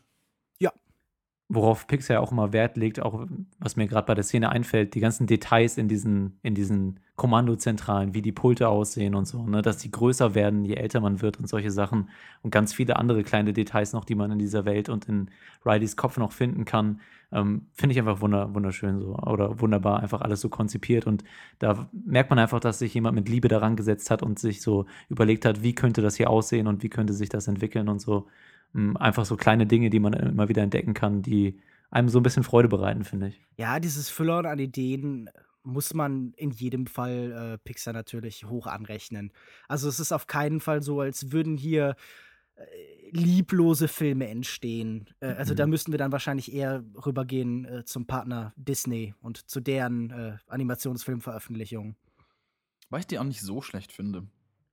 Äh, es gibt letzten- manche, die. Also ich die, mochte Rapunzel, den ersten mochte ich total gerne. Den, den mochte ich auch ganz gern, aber ich fand jetzt halt äh, Frozen und Baymax und so waren sehr, sehr unangenehm für mich. Also da hatte ich Oh wirklich. nee, über- Baymax mochte ich. Baymax war, es ging mir das Herz auch auf. Frozen kann ich Ah. zustimmen. Frozen, Frozen fand ich ein bisschen, bisschen dick. Ich finde es bei Frozen absurd, das habe ich neulich gelesen, dass irgendwie äh, Frozen unter lesbischen Lesarten gelesen wird, weil das, also fand ich, fand ich schon wieder eher problematisch als das, was dieses, diese Lesart versucht zu erreichen. Äh, Äh, we- we- da ist halt die Frage, in welchem Alter diese Mädchen dann sind, dass da irgendwie von außen Leute so eine Sexualisierung vorantreiben. Nee, aber ich, um nochmal auf Disney zurückzukommen, also dann irgendwie Filme wie auch Wreck-It Ralph davor und so. Und, Ja, der ist- und, der und, war auch schwach. und davor dann irgendwie diese Winnie the Pooh-Sachen und so. Da war einfach viel, was mir einfach nicht gefallen hat. Aber Ah, Winnie the Pooh würde ich aber auch in diesem Kindheitsaspekt. Aber gut, wir, wir schweifen ein bisschen Ja, ab, was genau. mich interessieren würde, weil wir jetzt, weil, weil jetzt, weil jetzt äh, Joko gerade schon, schon so ein bisschen in die Richtung ging. Mir ist, also wir, diese Pulte werden noch mal größer und es ist sehr viel Liebe drin. Ähm, Mhm. und der Film steuert ja definitiv auch auf ein ähm, ähm, auf, eine, auf, ein, auf ein mögliches Sequel zumindest hin. Ich meine, das Ende ist, ist darauf, Ah. also verwei verweist auf die, auf die Pubertät, die jetzt kommen Mhm, wird. Ähm, glaubt ihr, das würde funktionieren? Ein Das Publikumserfolg wäre es auf jeden Fall. Nee, klar, gut, das wirtschaftlich. Ja. Nee, ich weiß nicht. Also ich glaube schon, dass es irgendwie funktionieren würde. Mm, Aber äh, Lukas B. hat auch so ein bisschen recht, dass man natürlich, ähm, dass sich diese ganze, dieser Sensation, wie heißt es? ich, ich hatte Sensationskino gesagt, was natürlich ein eigentlichen genau. Fachbegriff ist, der hier überhaupt nicht passt, aber der dann der, der doch irgendwie beschrieben hat, was ich sagen wollte. Aber äh, Ich glaube, oder du meintest es auch vorhin, ja. Da, da, du hattest die- Kopftourismus benutzt, was mir sehr gefallen hat. Ja, danke schön, danke. Dieser Kopftourismus und ähm, was Lars, äh, du meintest es auch vorhin, dass äh, sich diese Einblicke in die anderen Köpfe relativ schnell abnutzen würden, wahrscheinlich. Ich kann mir vorstellen, dass es bei einem Sequel äh, insgesamt dann der Fall wäre, dass man einfach denkt, okay, ähm, das habe ich jetzt irgendwie schon gesehen, warum, warum nicht was Neues? Wie, wie gesagt, ich, ich, ich habe da ja eine ambivalente Meinung, weil ich bei, bei Pixar, äh, Pixar hat ja die Orientierung hin zur Fortsetzung in den letzten Jahren vollzogen. Es kommt jetzt irgendwann demnächst die Unglaublichen 2, es kommt jetzt bald Findet Dory, der erste Trailer ist gerade veröffentlicht worden. Wir hatten äh, Monster University und wir hatten Cast 2, äh, worüber wir wahrscheinlich besser den Mantel des Schweigens hüllen. Ähm, ich, ich glaube, dass, dass es schade wäre, wenn da mehr Fortsetzungen können. Ich wünsche mir von Pixar diese kreativen Originalideen, diese Prämissen, die sie dann ausführen können, weil das ist doch im Endeffekt das Stärkste dieses Films und ich glaube, da sind wir uns unabhängig davon, was wir denken, irgendwie einig, dass es einfach eine wundervolle Idee ist, die da benutzt wird. Und das möchte ich einfach nicht sehen, dass ein Studio, das sich irgendwann auf die Fahne geschrieben hat, kreative Ideen und Innovationen in irgendeiner Form tatsächlich einzusetzen, sowohl auf einer technischen Ebene als auch auf einer inhaltlichen, noch mehr Fortsetzung will ich einfach nicht. Das wäre bestimmt möglich, das wäre bestimmt auch gut oder solide, wie irgendwie bei Monsters University, aber ich möchte lieber neue Sachen sehen. Ja, dem, also würde ich mich selber anschließen, dieser, Mhm. dieser letzten ambivalenten Position. Ich würde mir wünschen, dass es passiert, wenn es gut wird. Ähm, aber ich glaube nicht so richtig daran, dass es gut werden könnte. Und ich hätte, große Angst, dass es nicht gut wird, aber ich liebe Inside Out so sehr, dass ich großes Interesse daran hätte, Mhm. auf eine ähnlich verzaubernde Art und Weise die weiteren Stadien des Erwachsenwerdens ähm, und des Erwachsenseins dann ja, ab einem gewissen Punkt ja auch zu sehen. Ich hätte große Lust, Teile zwei bis sieben dieser, dieser Erzählung zu sehen, sofern sie es schaffen würden, diesen Zauber zu erhalten. Ich glaube ehrlich gesagt, dass vielleicht dann auch ähm, das, was sich auch schon mit diesen Pulten andeutet, die Emotionen zu komplex werden würden. Also sie sagen ja selber, je älter du wirst, desto mehr musst du das äh, verarbeiten und auf verschiedene Art und Weise betrachten. Ja, Aber Und ich Lars glaube, hat mir das gerade schmackhaft gemacht. Irgendwie Riley Ja. in der Midlife-Crisis. Riley präsentiert mit der Vergänglichkeit der Existenz und der, dem, de- de- dem Verfall des eigenen Körpers. Also, ja, aber da, ohne da Scheiß, ist ja äh, was. genau das, also genau das fände ich äh, spannend. Deswegen war, war eben auch mein Einstieg durchaus auch auf Inside Out äh, Gedanken-Sequels äh, Mhm. ähm, ähm, gemünzt, zu sagen, okay, warum nicht dann eine, eine verdammte 16er-Freigabe und dann tatsächlich mal Existenzkrise, Midlife-Crisis, äh, kurz vor der, der Konfrontation mit dem eigenen Tod, äh, keine Ahnung, was, was auch immer so passieren kann, Krebs. Ähm, äh, es, ich, ich, ich, ich glaube, dass ja, ma, ma, man Parkinson. merkt, warum du ALS. nicht irgendwie in einer Verleihabteilung sitzt oder irgendwie bei der Stoffentwicklung mitmachst. Okay. Leute, Pixar mit Leute. Krebs. Wie wär's? Riley stirbt Ja. an Krebs.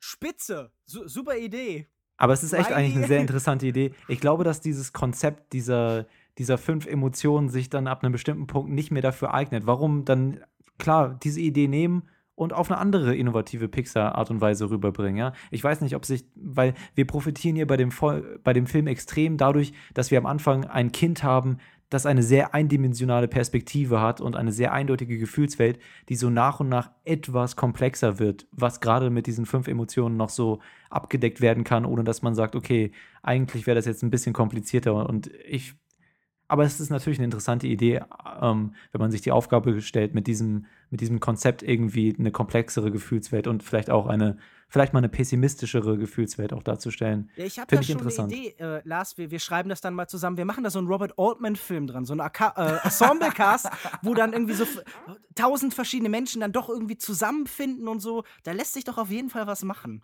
Ja, fün- 500 Emo- Emotionen Minimum in mindestens 750 Episoden ähm, fände ich, fänd ich auf jeden Fall Klingt gut. Ja. Ähm, aber tatsächlich, Ambitioniert. Tatsächlich glaube ich, das Spannende wäre, und ich glaube, es könnte funktionieren, das nämlich doch auf fünf Emotionen zu reduzieren, weil das ist doch die Stärke von Inside Out. Mhm, Komplexe genau. Emotionen, die in diesem Mhm. Prozess des Erwachsenwerdens aufkommen, eben Ja. doch auf fünf Figuren zu reduzieren. Und ich Die glaube, können das dann ja mehr Aufgaben übernehmen einfach. Also Nee, sie nehmen einfach mehr Hybridisierungen ein. Also es gibt einfach mehr hybride, hybride Erinnerungskugeln, was ja äh, am Ende von Inside Out eben erst entsteht. Und ich, ich könnte mir vorstellen, dass es tatsächlich für hochkomplexe Emotionslagen Potenzial gäbe, das auf fünf, auf diese Mhm. fünf Basisfiguren zu, zu, zu reduzieren oder da, zu splitten. Ähm, ich glaube nicht, dass Pixar das tun wird. Nee. Aber ich würde es mir natürlich sehr wünschen. Gab es nicht schon mal, äh, wie, war nicht dieses, ah, dieser Norman oder so? Wo war das, wo irgendwie so ein toter Hund rumläuft oder so? Oder so ein Geisterhund? Ähm, Frankenweenie. Frankenweenie? Von äh, war Tim das nicht Burton. von Burton? Genau. Ja. Ganz ist nett. das nicht so ein bisschen? Ja, der, ist, der ist nicht düster genug. Der, ist, der, der steht so auf der Kippe. Er möchte gerne auch Kinder, Kinder anziehen, aber möchte eigentlich auch ein bisschen Horrorfilm sein und entscheidet jetzt sich dann nicht am Ende, also mein, wäre jetzt meine Perspektive, nicht so richtig, ob er jetzt welche Äh, Zielgruppe er haben Kurz, möchte. aber der, der Originalfilm, der ursprüngliche Kurzfilm äh, Frankenweenie von, äh, von 84 oder so, macht das, glaube ich, ganz gut. Der ist ja ein, äh, ein, ein Realfilm und das hat dann doch durchaus irgendwie diesen gruseligen Charakter, den du dir gerade gewünscht hast von, dem, Ja, von der den- Neuauflage. Den habe ich leider nicht, nicht gesehen, den, den werde ich irgendwann hoffentlich auch nachholen können. Ja, den gibt's, Ähm, glaube ich, auf YouTube oder so. Ich bin nicht ganz sicher, ja. aber gibt's bestimmt irgendwo. Okay, ich würde sagen, wir beenden die ganzen Prophezeiungen, was Pixar in Zukunft machen wird und kommen nach dieser langen Episode ein wenig zum Fazit. Mm, Lukas B., warum beginnst du nicht mal? Inside Äh, Out. Klar, gerne. Ich fand Inside Out nett. Ich äh, muss einfach sagen, dass er mich auf so einer, so einer rein, ja, wie wir das vorhin beschrieben haben, sinnlichen Ebene, auf so einer Erfahrungsebene, auf so einer Emotionsebene nicht gänzlich abgeholt hat. Tatsächlich waren da mehr Emotionen auf dem Bildschirm als bei mir. Und äh, wie du das schon in der Einführung gesagt hast, diese Figuren in meinem Kopf ähm, sind alle so ein bisschen irgendwie, hatten Pause und so Mhm. äh, gemäßigtes Interesse, das ist so ein, so ein grauer Blob in meinem Kopf wahrscheinlich, saß da und war so, ach ja, ganz nett. Also ich könnte mir Schlimmeres vorstellen, diese Zeit zu verbringen. Es ist ein netter Film, es ist ein kreativer Film, der seine Stärken und Schwächen hat. Ich würde 3,5 von 5 Sternen geben und sagen so, Mhm. es ist sicher eine Rückkehr zur Form für Pixar in irgendeiner Weise. Also es ist stärker als die letzten Veröffentlichungen in den meisten Fällen. Ähm, wahrscheinlich auf jeden Fall der beste seit Toy Story 3. Aber vollkommen überzeugt hat er mich nicht. Er hat viele Schwächen, aber ähm, wo, wo Schatten ist, ist auch Licht und umgekehrt. Und äh, sicher ein sehr interessanter Film für diesen Familienunterhaltungssegment-Sektor. Ich glaube, Lukas M. wird dir in der etwas negativeren Auslegung zustimmen, oder? Bin ich auf jeden Fall dabei. Ich würde jetzt ganz kurz nur noch mal auf meinen größten Kritikpunkt kommen, den ich jetzt vorhin gar nicht angesprochen habe. Und zwar war das für mich nämlich die interessanten Charaktere in dem Film. Ich würde jetzt gar nicht so weit gehen Mhm. und irgendwie dem Film groben Determinismus oder so vorwerfen. Aber Riley war für mich halt tatsächlich mehr nur so eine Hülle, die von den Männchen in ihrem Kopf gesteuert wird. Die Gefühle selbst sind in sich schon relativ definiert, auch wenn dann natürlich Freude mal einen schlechten Tag hat und Kummer doch mal glücklich ist. Und drei der Emotionen bleiben dann komplett außen vor. Für mich war alles so einfältig und deswegen konnte ich mich auch überhaupt nicht mit dem Film emotional verbinden. Ich habe so oft gehört von Leuten, die Mhm. dann am Ende wirklich Tränen in den Augen hatten, was für mich völlig auch, unver ja. unverständlich war, weil ich bin wirklich jemand, der, der anfällig ist für emotionale Filme, auch für emotionale Filme, die in die kitschige Richtung gehen oder auf leicht erkaufte Emotionen. Aber der Film hat mich völlig kalt gelassen.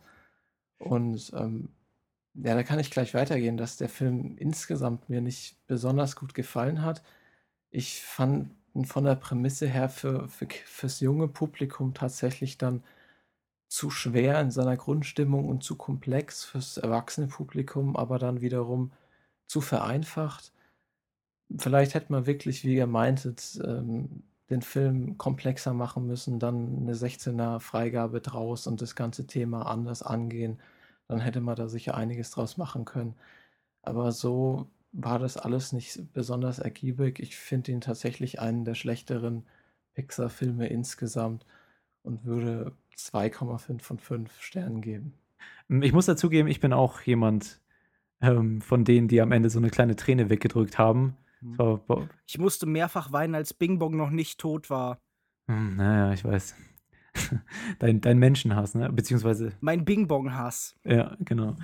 Gut, also ähm, ich war sehr berührt von dem Film. Ich finde, der funktioniert auf besonders zwei großen metaphorischen Ebenen sehr gut. Ich finde, ähm, was Lukas M. gerade angesprochen hat, diese ganze Vereinfachung und so, hat einen bestimmten Zweck und alles, was darüber hinausgehen würde, würde einfach den Rahmen sprengen und, und, und die ganze Geschichte zu komplex machen. Ja, also ich finde gerade, was du kritisiert hast, dass diese, diese Balanceakt ähm, zu einfach für, für Erwachsene oder gerade komplex genug für Erwachsene, aber auch noch verständlich für Kinder, dass es sehr gut ähm, gemeistert wird, dass es ein, ein gutes Mittel der Kommunikation ist als Film an sich. Mm, ich fand, der hatte eine super Struktur, super Tempo. Auch noch, was du gerade gesagt hattest, ähm, du fandest, Riley war eine Hülle und Lukas B. hatte am Anfang, glaube ich, was Ähnliches, Ähnliches angesprochen, als er meinte, mh, dass diese Outside-Sequenzen ihm nicht so viel gegeben haben. Ich würde eventuell zustimmen, dass es vielleicht noch ein bisschen mehr gebraucht hätte, aber äh, ich fand eigentlich die, die Gewichtung vielleicht in manchen Teilen ein bisschen zu sehr Inside, ja, aber größtenteils sehr, sehr gut gelungen und hat einfach die Bedeutung von dem, was alles in ihr gerade stattfindet, relativ gut untermalt. Also für mich hat es gut, diese, Ba- diese Balance zwischen den beiden Welten gut funktioniert. Lange Rede, kurzer Sinn, ich gebe 4,5 von 5 möglichen Sternen und, ähm, und muss immer noch eine kleine Träne, Träne aus meinem Augenwinkel wischen. Lars, wie ist das bei dir? Ja, ich, ich, ich, habe, ich habe noch einen ganzen Papierkorb voller zugeweinter Taschentücher von diesem Film übrig. Ja, ja, Ähm, zugeweint, natürlich. Na, das wäre bei diesem Ui. Film aber, ähm, eine, eine spannende Perspektive. Ähm, nein, tatsächlich, ich habe, ich habe geweint, ich habe gelacht, ich habe mit, mich, mich gefreut und ich habe ähm, äh, die Emotionen, die der Film uns präsentiert, durchlebt. Ich habe ein Stück meiner Kindheit erlebt in diesen, ich weiß nicht, 100 Minuten oder was der Film hat. Ähm, ich danke dem Film für, für diese Leistung. Ähm, es, es macht Freude, dass, dass, dass Pixar sich diesem, diesem, ähm, diesem inoffiziellen Motto treu bleibt, Kindheit erlebbar zu machen für Menschen, die ihre Kindheit bereits hinter sich haben, ähm, sich damit dezidiert an Erwachsene zu richten. Ich ähm, wüsste nichts, was ich diesem Film vorwerfen könnte. Auch ich finde ihn auch tatsächlich visuell überzeugend. Ähm, ich finde ihn hoch anspruchsvoll. Er hat unglaublich viele Ebenen. Ich könnte Stunden über diesen Film reden. Ich hoffe, dass ich irgendwann eine Gelegenheit haben werde, über diesen Film ausführlicher zu schreiben äh, äh, und ähm, äh, ja, hoffe, dass Pixar mehr davon bringt und sich jetzt nicht mit irgendwie Finding Dory und Toy Story 4 ähm, selber vor die Tür kackt. Ähm, aber ich freue mich schon drauf. Nächste oder übernächste Woche läuft der nächste Pixar-Film an. Ähm, Arlo und Spot. Arlo und Spot und ich freue mich riesig drauf. Dinosaurier sind super und da sind wir nämlich genau wieder bei diesem Kindheitsding. Alle kleinen Jungs lieben Dinos. Okay. Und ähm, Ja. Im Herzen bin ich auch ein kleiner Junge, der Dinos liebt und insofern freue ich mich darauf riesig. Inside Out aber jedenfalls erstmal von mir fünf von fünf Sternchen, auch wenn ich damit Gefahr laufe, eindimensionale Bewertungen zu vergeben in meinem Ein bisschen, Gastauftritt ne? hier. Mhm. Aber es tut mir leid, dafür habt ihr dann die falschen Filme ausgewählt.